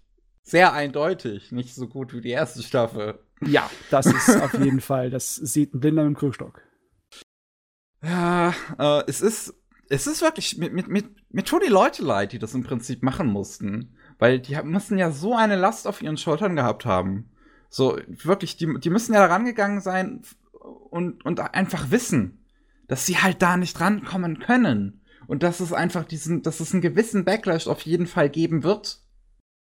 Also, das mhm. ist, glaube ich, die beschissenste Position überhaupt, an der zweiten Staffel von One Punch Man zu arbeiten. ist echt schade, weil die zweite Staffel hat auch Vorteile im Vergleich zur ersten.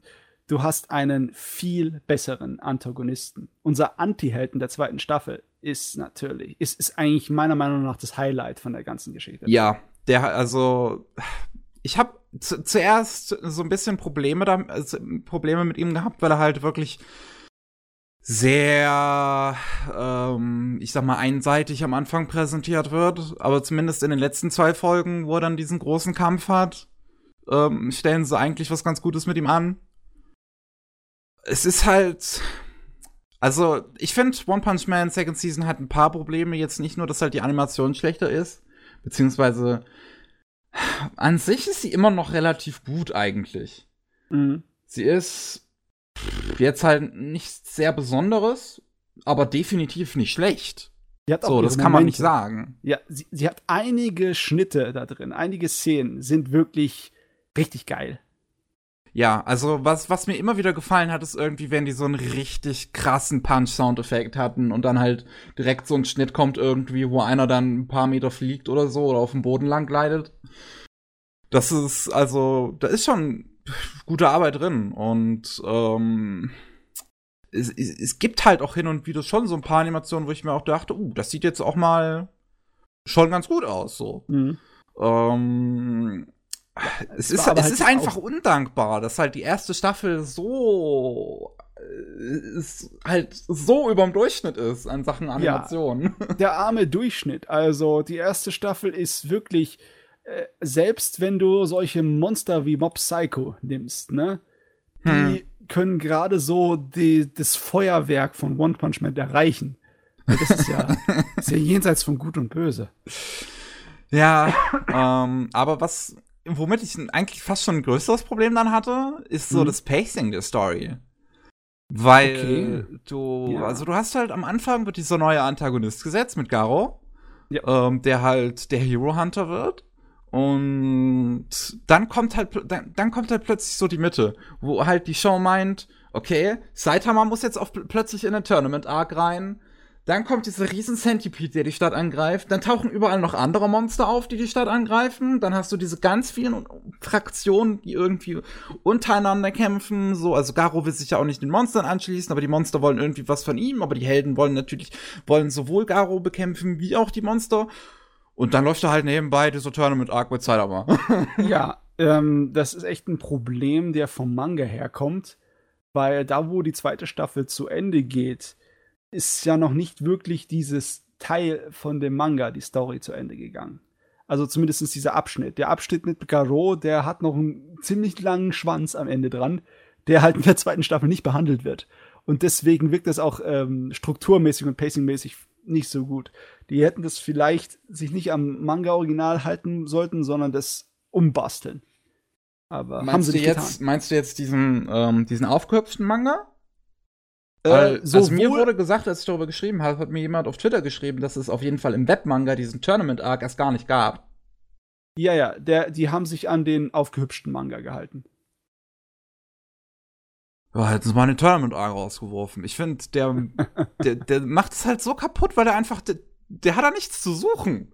So. Ich denke mal, das ist aber strukturtechnisch auch problematisch, weil was dann noch dazugehört, ist so lang, die hätten es dann nicht in die zwölf Episoden reingestopfen können. Also Kopstwigs Sprünge, die waren vor ähm, der, der, der Zwickmühle gehangen mhm. bei der zweiten Staffel. Die ist echt unfair, wenn man ja, sich so überlegt. Und, ja, und selbst dann ist halt auch das Ende der zweiten Staffel jetzt nicht unbedingt zufriedenstellend. Du hast halt so ein Mysterium, was irgendwie angefangen wird mit Speeder Sonic. Ähm, und ja, Garo, der danach halt weggeschleift wird von den Monstern und Sadama, der halt irgendwie zum ersten Mal so von diesem Monsterangriff überhaupt erst irgendwie so richtig was mitkriegt. Also, es ist schon so ein bisschen, gerade, dass Saitama halt so lange weggesperrt ist. Ich meine, irgendwie von einem narrativen Standpunkt ergibt es ja irgendwie Sinn. Du musst dich halt auf andere Figuren fokussieren, wenn dein Protagonist so overpowered ist. Ja, logisch. Dass er halt alles mit einem Schlag weghauen würde. Das, das Problem ist, dass ich hatte eher das Gefühl, dass Saitama schon zu lange halt weggesperrt ist mit diesem Tournament Arc, dass er halt wirklich viel zu lange nichts mitkriegt von diesen Monstern, die die Stadt angreifen. Weil persönlich fand ich auch die meisten Nebenfiguren gar nicht mal so interessant. Meinen größten Spaß hatte ich wirklich immer noch in den Szenen mit Saitama. Also gerade irgendwie, jetzt nicht unbedingt mal in den Kampfszenen, sondern vielleicht so, wo, wo äh, hier ähm, Videospiele spielt mit King oder sowas. Das fand ich sehr unterhaltsam. Ja, wo, wo er auf Tatsumakis Schwester zum ersten Mal trifft und sie will ihn äh, die Yakuza-Masche verpassen. Und es geht sowas von nach hinten los. Das ist fantastisch. Ja, äh, ich, ich fand auch was auch, glaube ich, so einer meiner Lieblingsmomente war, war halt tatsächlich der Kampf mit von, von, also dieser finale Kampf zumindest im Tournament Arc, den fand ich ziemlich gut. Mit Saitama und dem anderen Typen, der halt irgendwie so super arrogant ist und dann merkst du halt plötzlich, wie sich dieser Schalter umlegt und Saitama und er halt einfach so, uh, ziemlich angepisst ist. Ja, also die, die können es ja von der Inszenierung, die können was hinkriegen, oder? Ah. Es ist, naja. es ist einfach so gemein, es tut mir leid ein bisschen stiefschmütterlich, ne? Also Stiefkind. Ja. Ich hätte schon gern noch irgendwo einfach eine dritte Staffel, um halt zu wissen, wie es weitergeht, weil es hat also, ja immer noch Spaß gemacht. Oh, und es ist definitiv genug Material da. ja, also ich weiß, ich, ich weiß es nicht. Ich hoffe, dass es immer noch gut genug angekommen. So, mm. weil ich meine, du hast natürlich die lauten Stimmen im Internet sind dann so, oh mein Gott, das ist das Schlimmste, was hier passiert ist. Aber ja, ja, das ist halt das jetzt ist, nicht wirklich. nee da müssen wir echt mal abwarten. Am besten so, so ziemlich ein Jahr. Bis nächstes Jahr, so äh, Frühling oder Mitte bis Sommer abwarten und dann mal gucken, wie sich innerhalb von einem Jahr verkauft hat und wie die Reaktionen drauf waren im Großen und Ganzen. Mhm. Weil das lief ja auch von äh, April bis Juli. Ne? Also ja. das ist nicht so alt. Ja, was noch weniger alt ist, das dritte, stopp, was stopp, stopp, stopp. Oh, du vergisst immer, dass wir zu dritt sind. Ach so, auch ab und zu mal so ein kleines bisschen in ja, aber ich, hier rein. Ich, ich denke mir halt schon so, wenn er halt nichts sagt, dann hat er es wahrscheinlich auch nicht gesehen, oder? One Punch Man, hast du das gesehen? Äh, die erste Staffel habe ich gesehen. Hat Ach, mir auch sehr gut gefallen. Die hast du auch sogar gesehen. Warum sagst du dann nichts? Ja, weil ich zur zweiten nichts sagen konnte. ja, aber dann kannst du doch, keine Ahnung. aber Deswegen nee. konnte ich jetzt schlechten Vergleich ziehen, aber ja, erste, ich glaube, da müssen wir nicht diskutieren, diese, die war echt gut. Ja, ähm, ich habe keine Ahnung, ob das, was wir hier geschwatzt haben, dich jetzt neugierig gemacht hat oder eher so, oh ja, irgendwann mal, ich schreibe es auf meine Liste und vergesse es dann. ja, also bei mir ist es generell immer so, ich, ich, äh, ich, hab, äh, ich behalte sowas dann immer im Hinterkopf und wenn es dann irgendwie gerade sich ergibt, dann schaue ich es auf jeden Fall. Von daher. Und die, äh, äh, hat, äh, bin ich da auf jeden Fall so, wenn es sich ergibt, schaue ich es auf jeden Fall mal. Okay. Das werde ich tun. Ähm, äh, deswegen hat es bei, mir auch so, bei mir auch so mit Jojo gedauert. Ja, wunderbar, dass du dich auf deinen Hinterkopf da verlassen kannst. Ich kann mich auf meinen gar nicht verlassen, was das angeht. Ja, das ist bei mir so eine Mischung aus, ich hab's dann so grob im Hinterkopf, ich vergesse es dann auch gern mal, aber wenn sich die Möglichkeit ergibt, dann sehe ich ja meist, dann sehe ich meistens auch irgendwie, dass es gerade irgendwo da ist und dann so, ach ja, stimmt, das habe ich mal irgendwo gehört. Das, ja, das soll, schaue ich mir mal an, ja. Ja. Nach dem Motto ist es dann immer bei mir. Ja, es ist nur die Frage, wenn sie keinerlei weitere Fortsetzungen machen, ob es sich dann lohnt, noch die zweite Staffel anzuschauen oder ob du besser bedient bist, damit bei der ersten Staffel zu bleiben, damit es dir gut im Gedächtnis geblieben ja, Weil die hat auch einfach mehr ein Finale. Es ist halt wirklich so ein bisschen. Es ist halt einfach so, endet halt mittendrin dann einfach die zweite Staffel. Es ist halt nichts halbes, nichts Ganzes. Ja, also, ich sag's mal so. Mh, mm, ich war ja, als ich ganz klein war, ein großer Darkwing Duck-Fan und ja. die Serie ist auf einem Zweiteiler geendet, der nur einen Teil hatte. Ein Cliffhanger. Gott, das kann ich mich gar nicht mehr dran erinnern. Oh, die, alle, die, allerletzte, die allerletzte Folge endete damit, dass äh, Toro Bulba ein Robo so ein Cyborg wurde, der, der, der ganz der, in der allerersten Folge aufgetaucht ist, der Kiki da entführt hatte. Okay. Dieser Bulle da. Und darauf hat die Serie geendet. Und erst Jahre später kam ein Comic dazu raus, der das dann quasi fortgesetzt hat, irgendwie so Jahre später, also wo es dann auch in der Serie Jahre später gespielt hat, irgendwie. Der auch von den Original, okay. äh, vom Erfinder irgendwie kam, der echt gut ist, wie ich finde. Und ich glaube, wenn ich jetzt bei One Punch Man dann jetzt merke, okay, ich hänge jetzt hier auf dem Cliffhanger und es wird nichts mehr kommen, ich glaube, dann kann ich auch den Manga schon. Das ist ja dann äh, Manga lesen. Das ist ja im Prinzip dann das ähnlich wie. Ja, wenn das ich Schöne ist, hier hast du sofort die Alternative zum Ausweichen, wenn es genau, dich zu sehr nervt. Genau, ich muss nicht Jahre warten. gut, sehr gut. Ja, das aktuellste, was ich dann geschaut habe, ist Given. Das ist nämlich aus der letzten Saison. Ah, Und ja, ja, ja, ja, du willst was sagen? Ähm, war das einer von diesen ähm, Romanzendramen? Genau. Ah, okay, okay.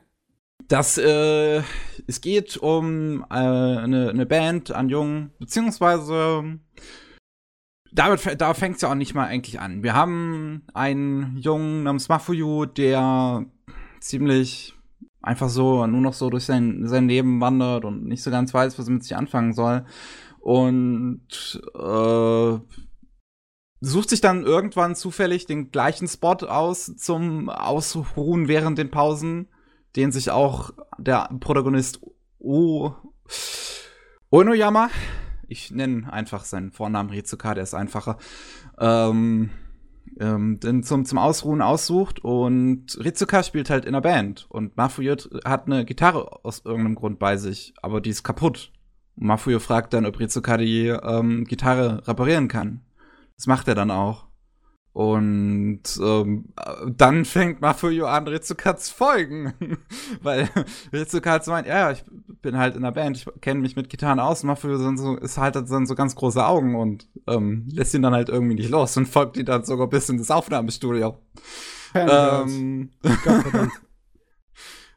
ja, und dann stellt er sich halt den anderen beiden Bandmitgliedern Haruki und äh, Akihiko vor und irgendwie werden die dann eine Band.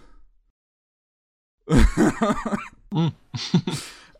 ich meine, das ist so im Prinzip simpel, worum es geht. Es dauert halt eigentlich, wenn man es jetzt genau nehmen würde, schon so ein bisschen, bis so wirklich dieser Bandprozess zusammenkommt, weil ähm, Mafuyu sich nicht ganz sicher ist, ob er überhaupt in diese, also ob er wirklich in diese Band rein möchte, weil da spielt dann so ein bisschen seine Background-Geschichte mit. Und da wird.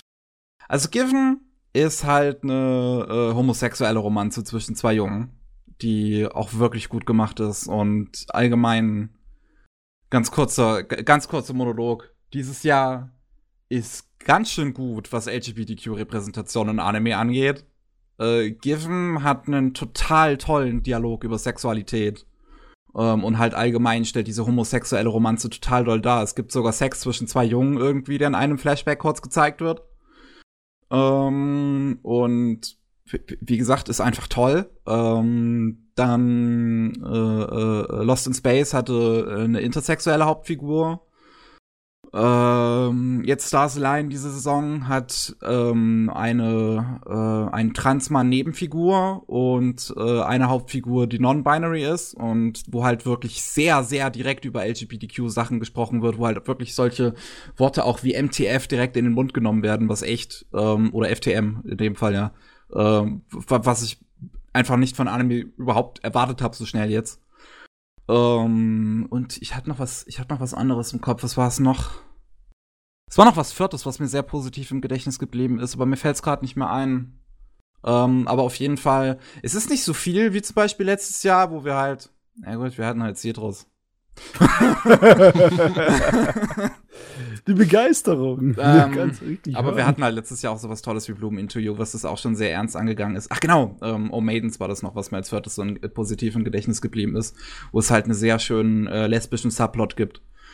Äh, und wie gesagt, Given geht halt wirklich gut damit um. Ich ist findet auch eine interessante Position, finde ich in der, in der Darstellungsweise, wie es mit den sozialen äh, Problematiken umgeht. Weil es macht jetzt kein so mega großes Drama draus, so, oh mein Gott, wir sind zwar jung, das ist alles total verboten, was wir machen.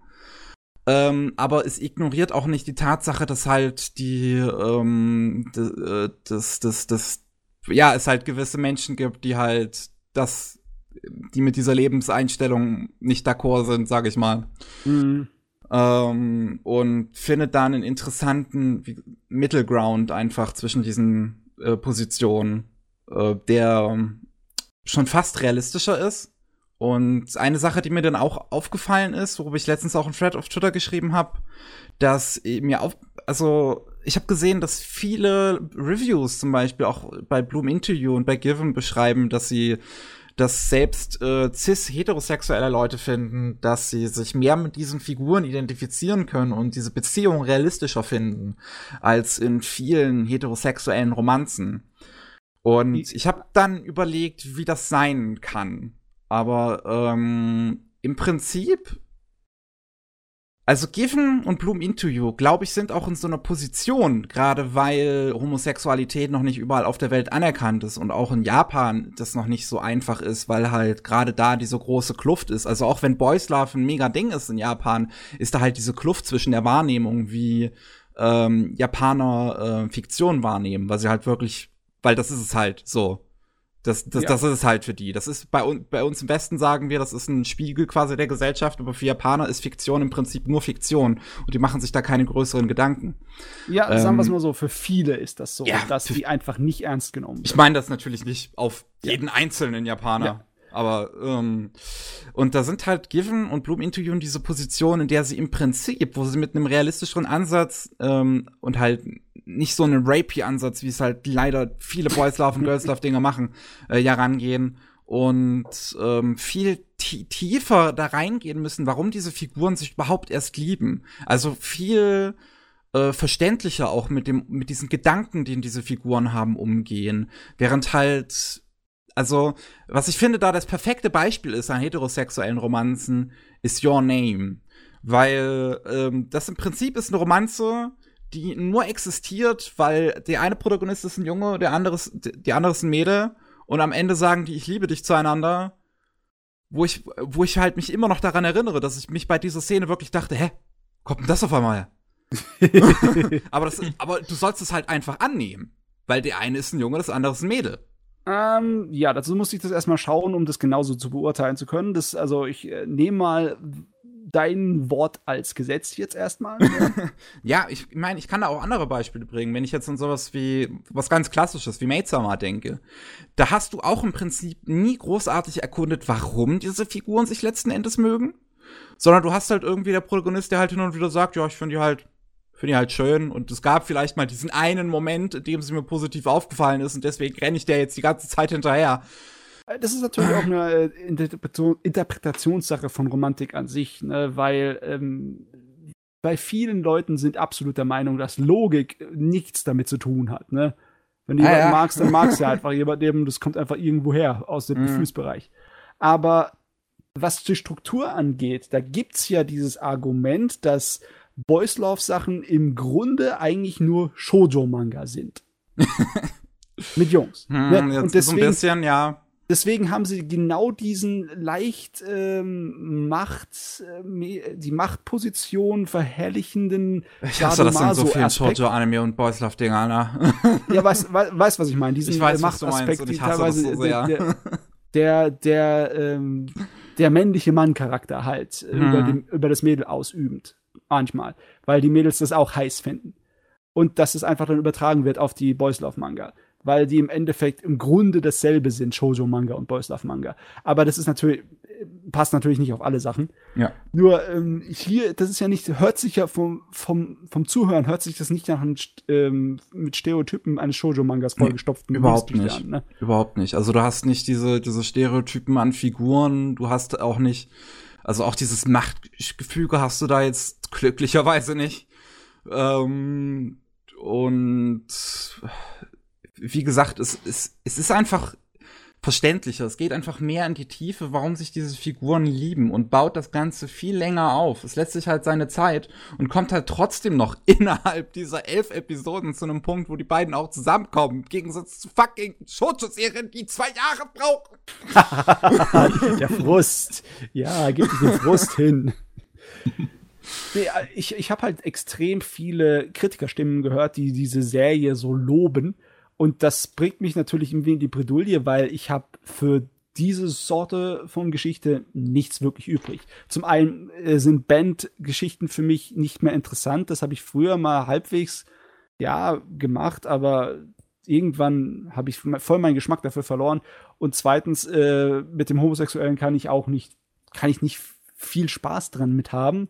Das ist für mich dann irgendwie so entfernt, so ein bisschen entfremdet. Ne? Also äh, fehlt bei mir einfach die emotionale äh, Verbindung. Aber wenn halt jede Sau sagt, das ist einfach vom Handwerklichen so gut erzählt und geschrieben, dann bleibt es mir trotzdem immer noch im Hinterkopf. Ne? es, nee, es, ist, es ist wirklich einfach toll gemacht. Da sind so viele schöne Dinge drin. Es, wie gesagt, es geht so respektierlich mit diesem Thema um. Ähm, ich ich finde diese, ich find diese Szene, wo sie, die beiden Hauptfiguren sich halt ihre Liebe gestehen, finde ich, beziehungsweise die eine Hauptfigur ist dem anderen gesteht und die andere Figur denkt sich so im Hinterkopf, oh mein Gott, wir sind beide ineinander verliebt, wie gut ist das denn? Und dann hast du halt, ähm, wird so eine Grafik eingeblendet, in Kanji steht halt einfach nur da, oh mein Gott, das Gefühl ist gegenseitig. Und ich finde es schön, dass dieses Kanji in Regenbogenfarben gemacht ist. Das finde ich sehr gut. Ähm, okay. Und es, es, es sind halt so Kleinigkeiten, wo halt man wirklich auch den Eindruck bekommt, dass ähm, die Autorin hinter dem Manga äh, schon ein bisschen Verständnis hat von der LGBTQ-Plus-Szene und ähm, das dementsprechend realistischer aufbauen konnte. Ich finde es halt, du hast halt mit Nebenfiguren, die zum Beispiel irgendwie bisexuell sind und die sich halt auch unterschiedlich um diese Sexualität kümmern. Du hast halt ähm, eine Nebenfigur, äh, ein, ein heterosexuelles Cis-Mädel, ist halt interessiert in eine der beiden Jungs, in eine der beiden Protagonisten.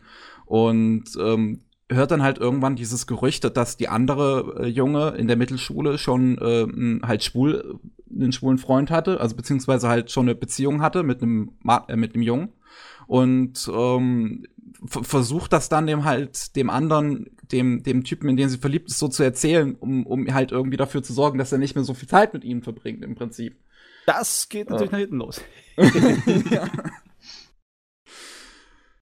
also das sind das sind einfach viele gut gemachte Kleinigkeiten drin, über die ich mich halt einfach sehr freue. Also gerade so in meiner Position, wo halt, man muss einfach sagen, gerade das Anime-Fandom kann ein sehr toxischer Ort sein.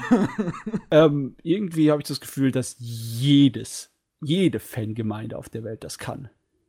Ja, schon. Aber ähm, also ich glaube, im, ich, ich bin halt in einigen Fandoms unterwegs und in, beim Anime-Fandom kann ich halt sagen, dass ich sowohl noch nie so viele positive, also beziehungsweise noch nie so krass positive, wie aber auch so krass negative Erfahrungen damit gehabt habe, dass ich transsexuell bin.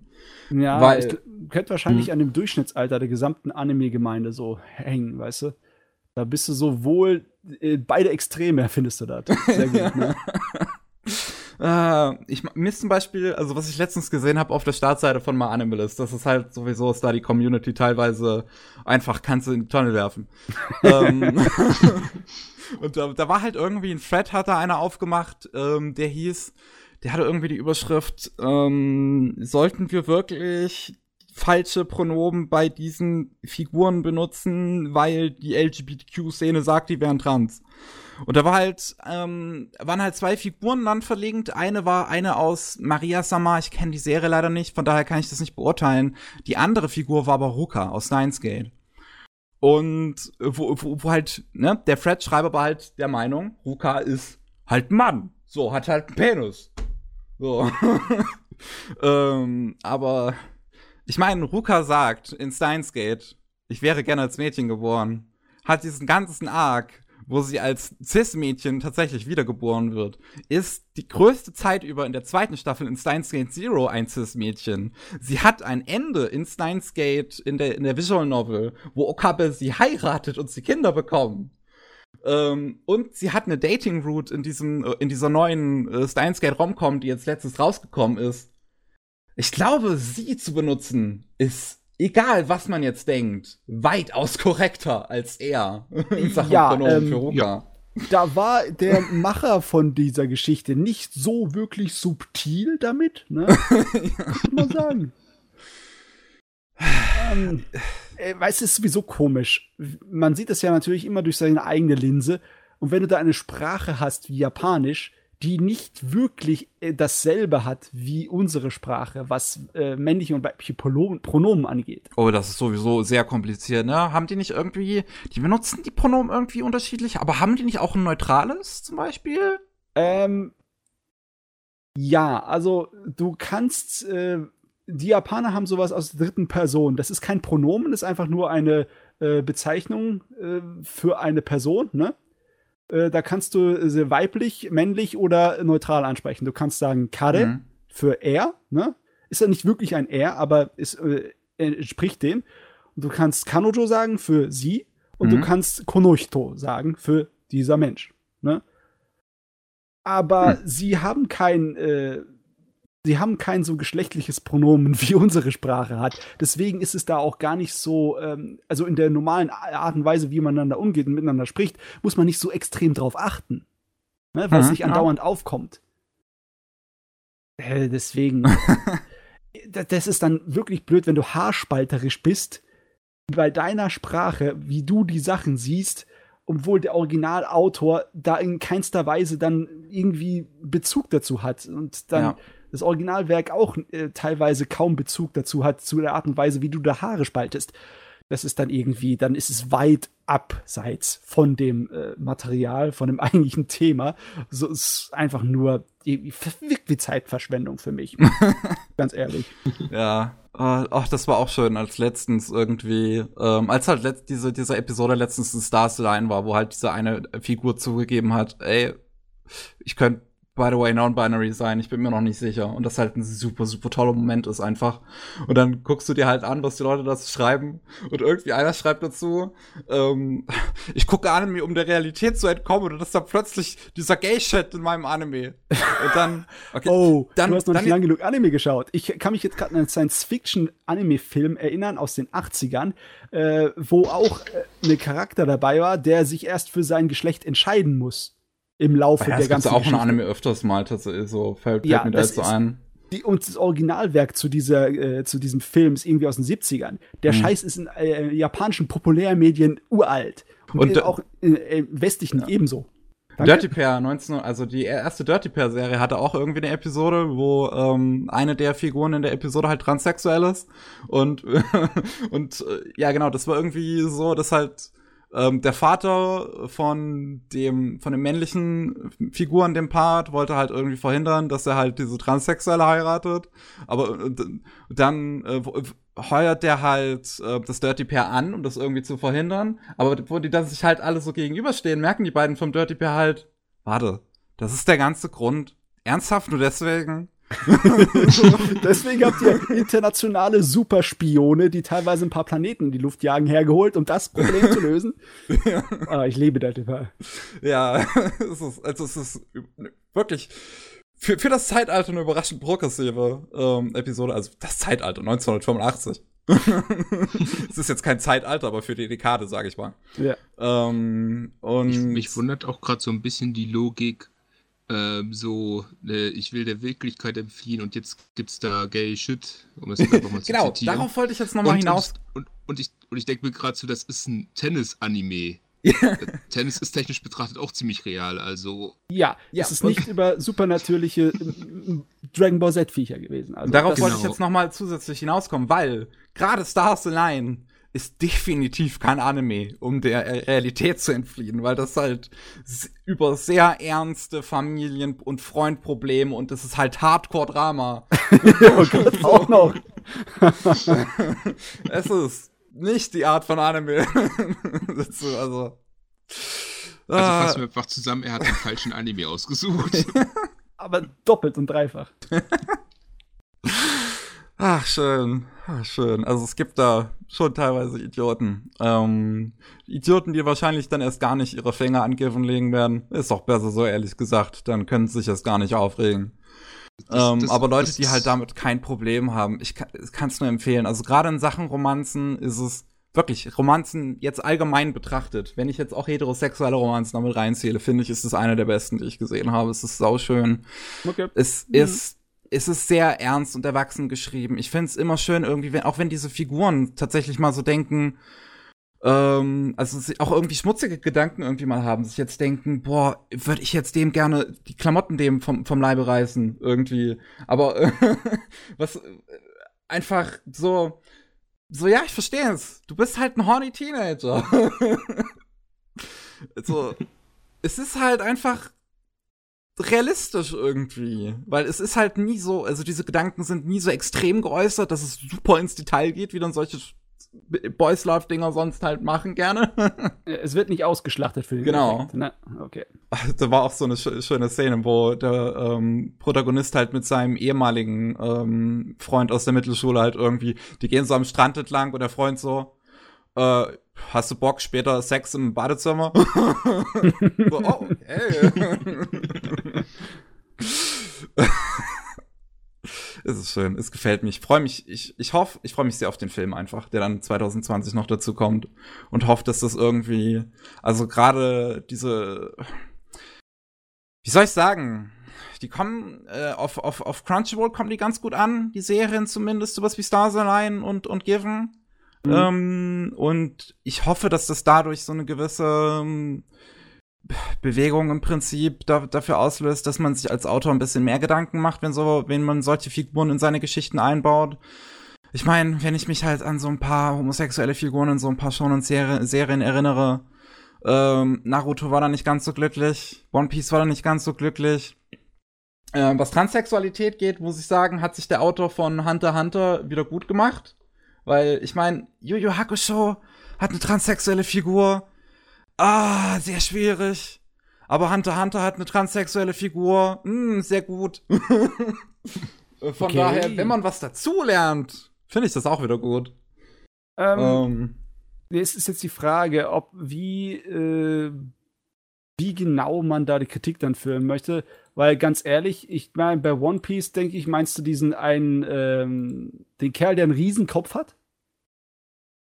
Ivankov. Weiß es jetzt gar nicht also, mehr, also ehrlich gesagt. Gibt, also es gibt da ja einige, die da ja so ein bisschen. Es gibt, ja, es ja, gibt, es gibt einen, irgendwie mehrere ähm, Stereotypen in One Piece das, da. Das, es gibt das, den einen Ballerina, Fuzzi, ne? Genau.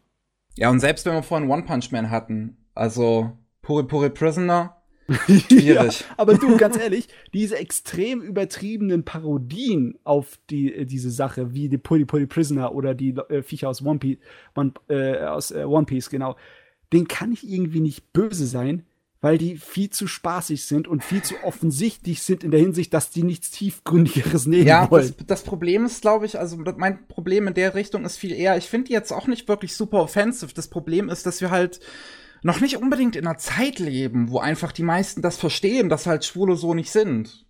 Weißt du, was weißt cool wäre? Weißt du, was ich meine? Ja, ja, nee, weißt du, was richtig cool wäre, wenn, wenn, sie halt in äh, sowas wie One Punch Man haben, so ein extrem übertriebene Superkarikatur wie Putty Putty Prisoner zwischen äh, direkt neben einem Superhelden, der ganz normal ist, aber halt auch ähm, auf Jungs steht. Ja, das wäre ein gutes. Das wäre dann zum Beispiel, um das, um das gut zu tun. Das wäre doch voll, das ja. wär doch voll die geile Gelegenheit zwischen den beiden äh, äh, irgendwie äh, coole Dialoge auszutauschen. Das könnte man sicherlich da auch anfangen, ja. Ja. ich mag Jungs, aber ich bin nicht so blöd wie du. Was, was ist denn das für ein Auf, Auf, äh, Aufzug, wenn du da fährst? ja, ich, ich, weiß noch, es gab mal in Dragon Ball Z Abridged, ähm, das ist ja so diese Parodie von Team Foster, ja. da gab es ja. Da gab's ja auch äh, Sabon, der da ja so ein bisschen so auf so, so, diese Klischees quasi so bedient hat, so von den Sprüchen und alles, dass das immer so zweideutig und diesen, diesen klischeehaften Tonfall quasi gemacht wurde. Mhm. Wo dann auch am Ende so gesagt wurde, so, wo dann halt am Ende wo dann Vegeta ihm da quasi so irgendwie so darauf angesprochen so, hast du irgendwas mit mir gemacht oder so? Und dann hat er gesagt so, nein, wie, wieso sollte ich das tun? Was, was denkst du, hä? So, wo sich herausgestellt hat, äh, dass er halt jetzt nicht homosexuell ist, so, sondern das ist einfach nur so mhm. irgendwie zufälliger, dass er halt so dieses Stereotyp quasi vertritt, aber absolut nicht ist. So, da, äh, ich weiß nicht. Ja, ja, viele Autoren machen sich auch so nicht wirklich direkt, aber so unter der Hand über, darüber lustig, dass das halt als, Stereotyp so weit verbreitet ist, weil hm. es ist ja lächerlich. Es genau. sieht ja jeder, ja. wie lächerlich das ist. Ja, klar. Warum ich halt da nur so gerade meine, meine äh, Bedenken fast schon äußere, oder nicht, nicht Bedenken, aber meine Hoffnung äußere, dass es halt ähm, immer noch so stark bleibt, wie es halt jetzt gerade ist, ist halt einfach die Tatsache, dass ähm, der chinesische Markt auch für Anime immer wichtiger wird und wir kennen China, da ist das, das ist das nicht so gut mit den Rechten ja. von LGBTQ-Leuten. Nee, nee, nee. ist es nicht. Nee. Und von daher, ähm, Anime, die halt speziell gerade ähm, den chinesischen Markt mit einberechnen, könnten dann halt nicht solche Themen behandeln. Mhm. Von daher, meine Hoffnung ist, dass es halt, ich meine, es, es, es führt kein Drumherum. Der, ich, äh, es, es wird auch Anime geben, die für den chinesischen Markt im Prinzip produziert werden. Also damit meine ich jetzt nicht aus China heraus, weil das gibt's ja schon, sondern halt auch aus dem Ausland. Ähm, aber das halt trotzdem ist quasi, ich sag mal, das künstlerische Interesse, aber auch halt ein, ein groß genuges Interesse von der Allgemeinheit gibt außerhalb Chinas, dass solche Serien sich gut genug verkaufen und halt, ne, dass sie dann in Zukunft auch immer noch existieren können. Ah ja, ich denke mal nicht, dass die äh, verschwinden werden. Ich werd's, es wird, es wird einfach mit ziemlicher Sicherheit mehr werden davon. Es ist einfach ja. eine, äh, wie soll ich sagen, ein Trend. Nicht ein Trend ist ein zu, zu kleines Wort. Es ist eine, äh, es ist ein gesellschaftlicher Umschwung im Rahmen der Globalisierung, der einfach nicht einfach so aufhören wird. Und je mehr ja. da irgend so ein äh, diktatorisches Regime von oben im Hammer draufhauen will, desto eher springt es dann wieder zurück an anderer Stelle. Also, ja, nee. Ja, mal hoffen. Ich meine, noch haben nicht allzu viele Leute gegen China geschossen, sag ich mal. Es trauen sich ja nicht viele. Nee. Nee, leider nicht. Matze, was hast ja, du noch so? Kommen wir zu mal was äh, nicht ja. so ernsthaften. Ich habe feinsten Science-Fiction-Abenteuer, Groschenroman-Trash geschaut. Oh boy. Yeah, baby. Und zwar, ich habe mir geschaut Lock the Superman. Und Lock wird geschrieben was? mit L-O-C-K-E. L-O-C-K-E. Ja. Wie Locke. Lock, ja, wie, wie Locke. die Locke, genau. Locke der Superman. Locke der Superman, genau. Und der, der, der ist ähm, nicht absichtlich, aber im Deutschen sehr gut bezeichnet damit, weil du musst mal seine Haarpracht angucken. Ich sehe seine Haarpracht, ja. Ja. Wenn du die, diese Zwiebelturbans von alten äh, persischen Herrschern anschaust, der hat mehr Volumen in der Haarpracht als solche Herrscherporträts. Yep, das ist absolut anime-mäßig voll Hammer. Originalwerk ist ein Manga aus den 60ern. Ende der wow. 60er. Mhm. Der dann später weitergeführt wurde. Also das fing an mit einem Manga, der ging fünf Bände lang. Etwas größere Bände, etwas ernstere Geschichten. Und äh, dann hat er ein paar, paar Jahre später noch einen kleinen hinterhergejagt. Und dann denkst du oh ja, das müsste gewesen sein. Aber pum, nix. 1979 hat er dann angefangen und er ist bis heute noch dabei mit kleinen Pausen zwischendrin. Und ja, ich sehe, das letzte kam 2014. Ja, mittlerweile über 100 Bände im Originalmanga. Also ein, ein Riesenmonster, was so Science-Fiction-Abenteuergeschichten angeht.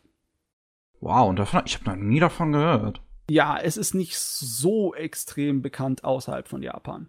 Aber ne, es hat einige an OVAs und Filme dazu gegeben. Ja, ich habe das ja gerade gesehen. Ich war überrascht. Ja. Das klang erst so halt wie, wie deine typische, deine typische Nischen-OVA, die du irgendwo ausgegraben hast. es hat ja ein paar mehr Episoden. ist es in gewisser Weise auch. Äh, der erste Film ist halt von vielen Verlegen irgendwie in die äh, englische Fassung überbracht worden. Und deswegen, der ist noch zu bekommen. Aber die restlichen Dinge, so viel ich weiß nicht. Ah, oh, okay. Was schade ist, weil da ist der äh, Ishiguro Noburo Regie auf dem Regiestuhl gesetzt und bei den anderen Sachen. Der von äh, äh, von Macross und von Legend mhm. of the Galactic Heroes. Ja. ja. Der erste Film, den habe ich geguckt. Ein zweistündiges Ding, äh, wo es um den äh, Supermenschen Locke geht, der ähm, sehr der starke Superman. übermenschliche Fähigkeiten hat. Also so paranormale.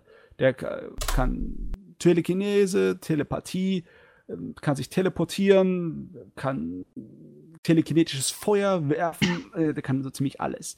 Und ich glaube, ich werde mich nicht mehr so oft über extrem übermächtige Isekai-Hauptcharaktere beschweren.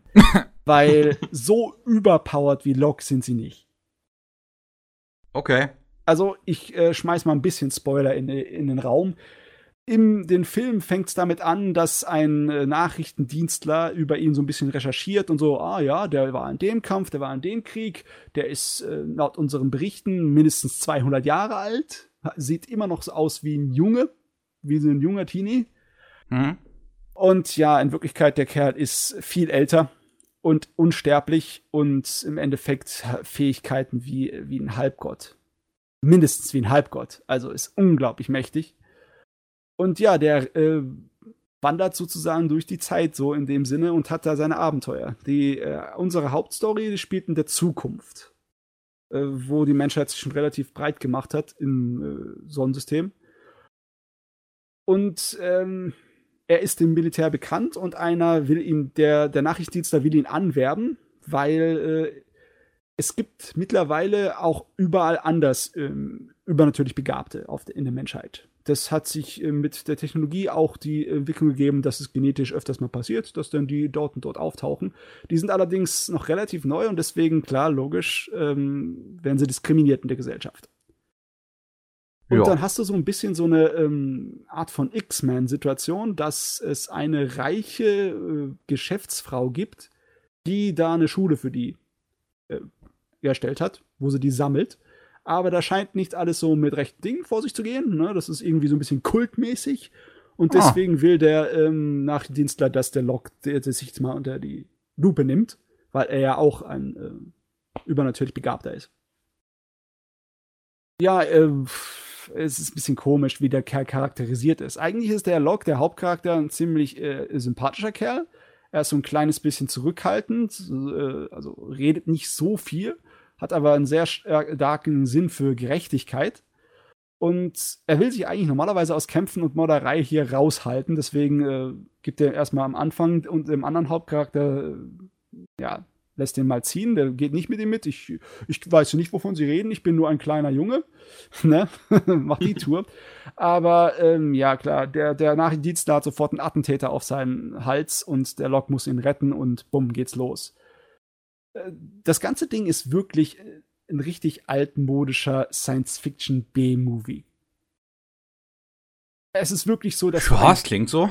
es, du hast einen Bösewicht, der wirklich ähm, nicht nur, der will sein eigenes kleines Königreich erstellen und will die äh, Macht an sich nehmen, indem er einfach die Weltherrschaft über sich nimmt. Ja, of course. Ne? Ja, so macht man das. Und der hat gar nicht so schlechte Chancen, der Bösewicht, weil er halt eine Armee von ähm, übernatürlich Begabten bei sich hat, die einiges können. Allerdings natürlich können sie nicht so viel wie Locke. Und äh, das Problem ist, die meiste Zeit von dem Film äh, versucht er halt einfach rauszukriegen, wo der überhaupt der Überbösewicht ist, weil der ist gut versteckt. Weiß keiner, wo die hingegangen ist, diese reiche Geschäftsfrau, nachdem sie irgendeinen so äh, Unfall hatte. Hat sie sich nicht mehr der Öffentlichkeit gezeigt. Huh. Und dann jagen sie halt sie durchs äh, ganze Sonnensystem. Und, boah, was soll ich dazu sagen? Ich, äh, am ersten ist mir aufgefallen, was für eine komische optische Mischung das Ding war. Das fällt mir auch gerade auf, muss ich so sagen. Ich, ich, ich habe auf YouTube hat das irgendwer, also da gibt's mehrere Uploads sogar von dem Film irgendwie auf YouTube. Ja. Deswegen gucke ich mir das gerade im Hintergrund so an und. Also da gibt es Szenen und ähm, ähm, wie soll ich sagen, Abschnitte, die sind furchtbar gezeichnet. Die sind randvoll mit Zeichenfehlern. Richtig offensichtlichen, wo jemand falsch die Sales äh, abfotografiert hat.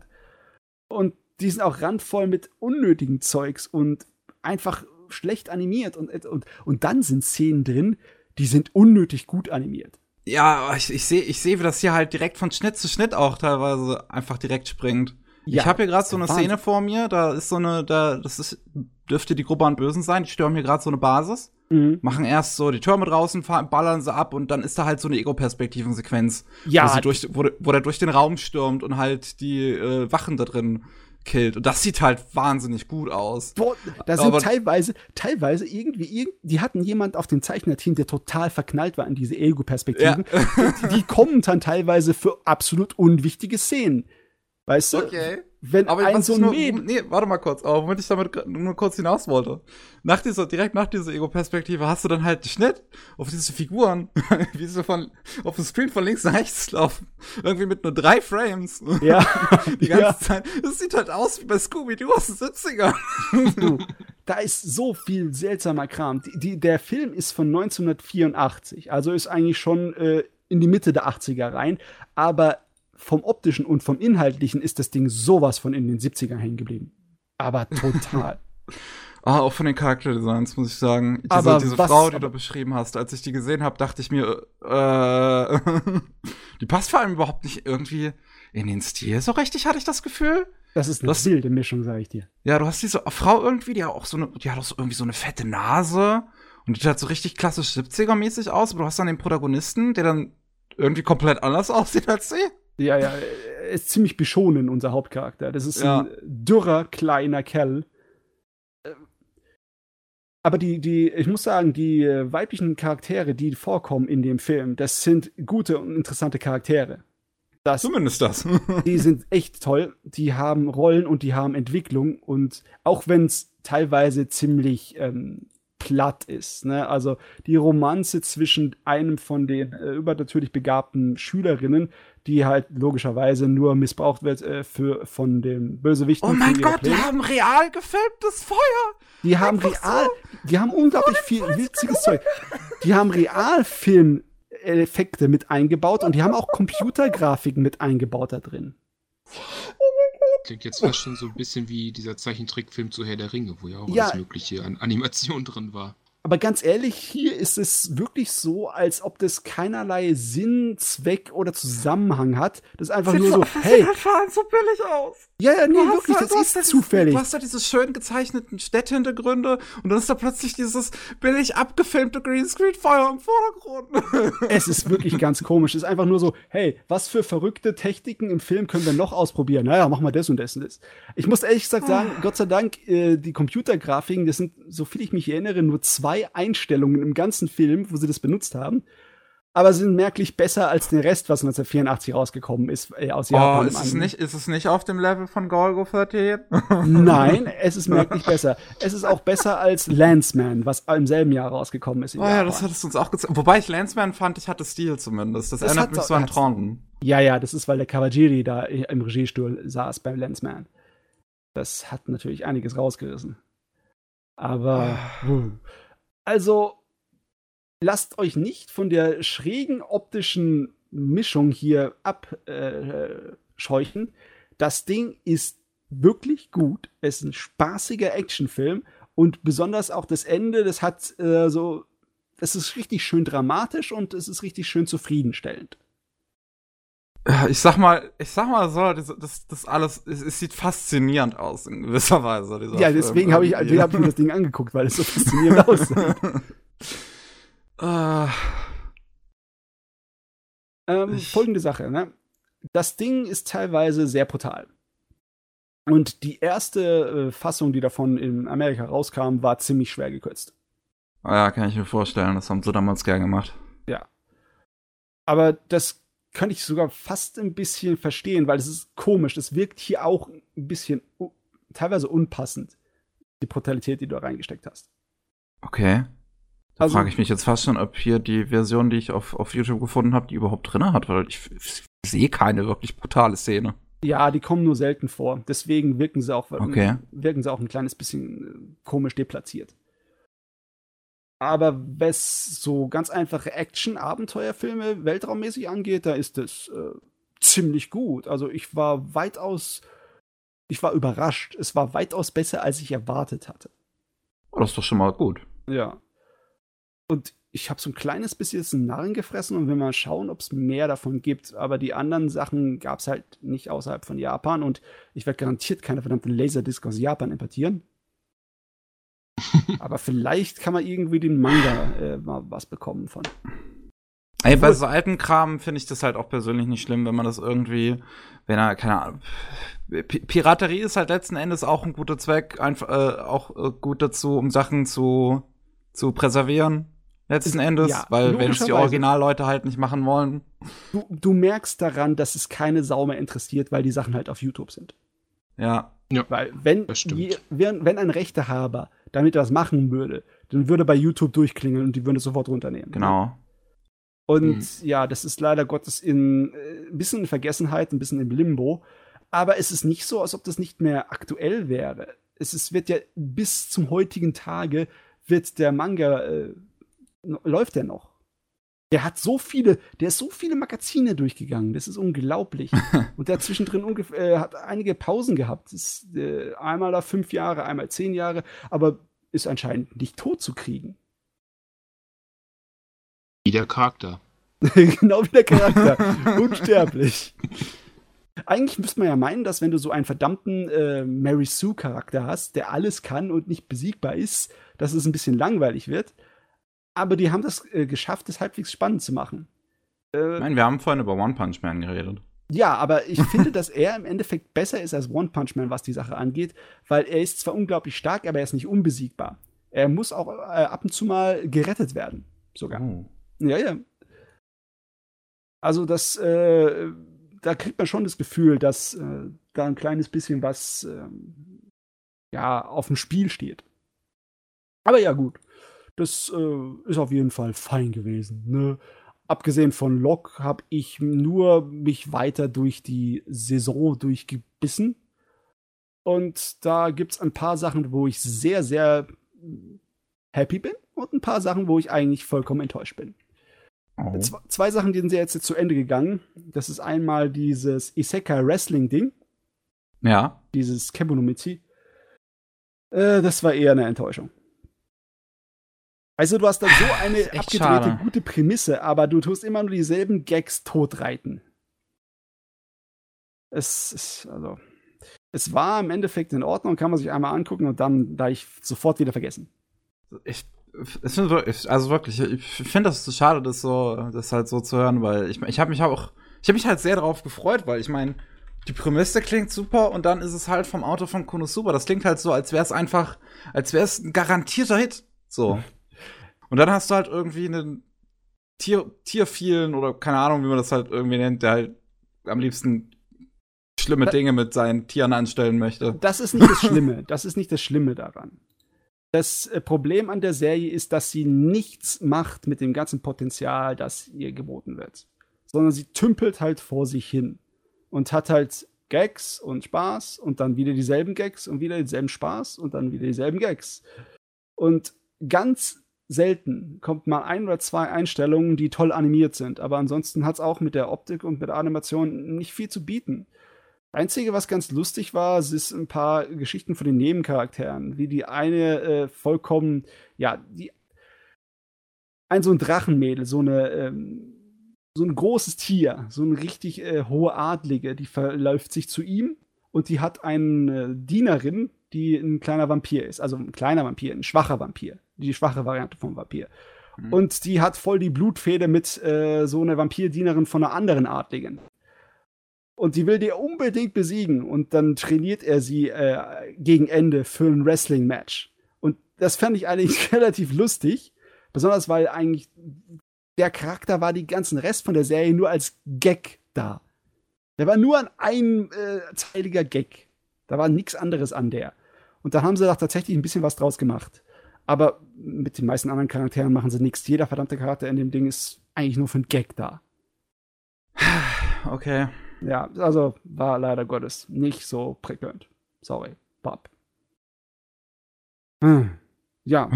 Was ist noch zu Ende gegangen? Ja, äh, Dings ist zu Ende gegangen. Die äh, erste Staffel von Dr. Stone.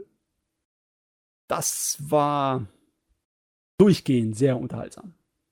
Aber durchgehend also immer, ich, ich muss sagen, ich meine, Anime ist so, da ist halt eine animierte Kunstform, das heißt, man soll zum Bewegung schauen, aber immer wieder, wenn ich Screenshots von der Serie denke, denk, äh, sehe, denke ich mir, scheiße, sieht das hässlich aus.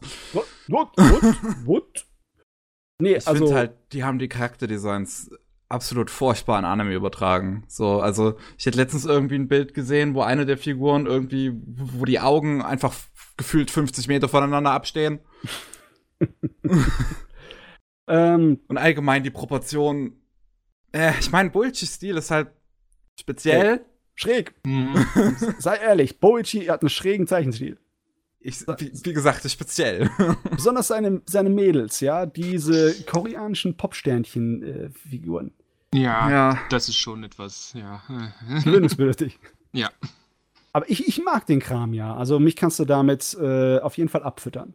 Und ich habe auch meinen Spaß mit der Umsetzung gehabt, mit der optischen Seite von der Serie.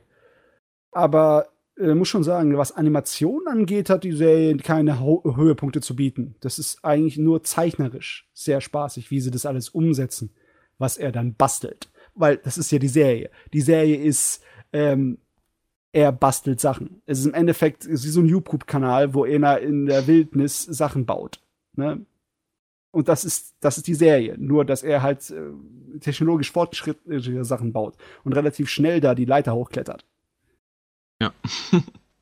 Eigentlich nur, ich finde es nur schade, wie sie die Struktur gemacht haben. Das Ding zieht sich einfach wie ein schonen Anime richtig in die Länge. Das ist eine große Suppe, dass du meinst, es ist zwar nicht Dragon Ball Z Level, aber es ist schon relativ, äh, das kennt man, diese Geschwindigkeit. Ja, Geschwindigkeit darfst du nicht nennen, darfst auch nicht Tempo nennen. Schneckentempo vielleicht. Mhm. Also ich habe jetzt ja nur den Manga bis zu einem gewissen Punkt gelesen, weil ich es danach einfach vergessen habe. Ja. Ähm, wie weit, äh, wie, wie, weit war denn ungefähr der Anime gekommen? Das weiß ich jetzt gerade nicht so hundertprozentig. Das finde ich auch das relativ komische. Die erste hm. Staffel hört damit auf. Ich glaube, das ist kein Spoiler, äh, wie er ein äh, Telefon baut. Ah, okay. Ja, Telefon! Das ist, das ist irgendwo aber, schon mittendrin. Aber da waren ja. doch auch Figuren schon im Weltraum. Ja, das ist ein Rückblick. Okay, ach, das sind immer Rückblicke, okay. Das sind Rückblicke auf die Geschehnisse. Die ich habe mich schon immer gewundert, was soll der ganze Weltraumkram? Ich dachte, das spielt hier irgendwie im Steinzeitalter. Nee, nee, nee, das ist schon recht so. Aber nee, okay. äh, das hört wirklich nicht an einem Punkt auf, wo man wirklich von der Struktur her groß sagen kann, hier ist ein Abschluss. Das ist irgendwie wirklich direkt bevor die äh, Kakan dampfen ist, hört's auf. Ja. Das ist wahrscheinlich, so, ja, Absicht, weil scheiß Cliffhanger. Ja, ich hätte jetzt so einfach gesagt, gedacht von so, okay, erste Staffel, ja gut, das wird wahrscheinlich sein, bis dann. Ich sag jetzt einfach mal, dass es ein Angriff da sein wird, weil Überraschung, aber äh, dass dieser quasi vorbei ist, um jetzt ja, nicht also zu viel zu verraten. Bis zum Ende des ersten Konflikts, ne, des großen. Dachte mhm, ich auch. Genau. Aber nö. Bis kurz vorm Anfang des ersten Konflikts geht die erste Staffel. Und dann müssen wir auf die zweite warten. Ja. Das ist natürlich ähm, irgendwie etwas unschön. Ja, ja, so Cliffhanger, da bin ich generell kein großer Fan von, muss ich zugeben. Mhm. Können wir nach Hause gehen, die Cliffhanger. Braucht man nicht. Wir gehen noch nach Hause. Ich meine, letzten Endes ist es sowieso immer schwierig. Selbst wenn jetzt keine zweite Staffel angekündigt worden wäre, was hätten sie großartig anders machen können? Ja, ich meine, das ist sowieso die meisten Leuten die Hände gebunden. Es ist ein großes schonen Ding, das im schonen Jump läuft. Ich ja. meine, da musst du dich in gewissen Sachen beugen. Andere Wahl hast du gar nicht mehr. Genauso wie bei der vierten Staffel von Hero Academia. Äh, bei den ersten drei hat man es noch nicht so gemerkt, aber bei der vierten merkt man so dermaßen, dass es in dem Standard schonen Tempo, im Erzähltempo drin hängt. Das steckt jetzt da drin und es kommt nicht mehr raus. Das ist keine Chance. So schnell kann der einfach nicht nachzeichnen. Das, ist, das ist eigentlich gut, dass sie bei Jojo erst 30 Jahre gewartet haben. Das ist wahr. Der hat immer noch, was weiß ich, äh, drei große eigenständige Kapitel, drei große ja. Abschnitte, die noch nicht zu Anime gemacht sind, die, ja. ran, die völlig fertig sind, ne? Vor allem, der, vor allem der neueste Part, der achte, der läuft ja auch schon seit 2011, also das ist auch so irgendwie acht Jahre Material ja. am Start noch. Also äh, da, da kommen die nicht mit dem Anime produzieren hinterher. ja. Aber weißt du, wir können ja noch ein bisschen mehr über die vergangene Saison in unserem Jahresrückblicks-Podcast schwatzen, oder? Ja, der steht dann beim nächsten Mal nämlich an. Ähm, meinst du, das war's? Sollen wir, sollen wir Schluss machen? Also, ich, ich müsste mir was aus den Fingern saugen, wenn wir weitermachen müssten. Also. Ja, dann ne, können wir an der Stelle Schluss machen. Dann kann ich hier sagen, wir werden nämlich zur ähm, Weihnachtszeit vom 27. bis 29. Wir nehmen immer so halt am Wochenende auf, aber wir machen mal wir machen mal eine Woche Urlaub. Das heißt, äh, unsere Podcasts im Prinzip verschieben sich alle um eine Woche. Wir haben danach das Wochenende, beziehungsweise es kommt ja immer montags eine neue Episode. Also haben wir am 6. kommt die vierte Folge Looten und Labern und danach am 13. kommt der große Jahresrückblick von 2019. Jawohl. Sachen Anime. Und jetzt gibt's hier nicht mehr viel zu sagen. Das war der letzte Anime Slam Podcast in diesem Jahr in 2019. Äh, eine frohe Weihnachtszeit euch allen. Und äh, kommt gut ins neue Jahr und so ein Kram. Ne? Das Übliche, was man sich halt so am Ende sagt. Mhm. Man müsste mal sich was Kreatives einfallen lassen, irgendein Jahr so. Irgendein Jahr einfach mal was ganz anderes sagen. Rutscht beim Rut reinrutschen nicht aus. Ja, das ist mega kreativ. Hey, Äh. pack dich auf unserem Gast rum. Sei froh, dass er überhaupt mitmacht bei uns. Im Laden hier. Ich bin, bin immer froh deswegen. Ich bin froh, also vielen Dank, dass du dabei warst im Pagatalks. Immer gern. Danke, dass du dabei warst, Matze. Hey, mein Vergnügen, ich sage- meine Ehre. Tschüss und bis zum nächsten Mal. Ciao. Ciao.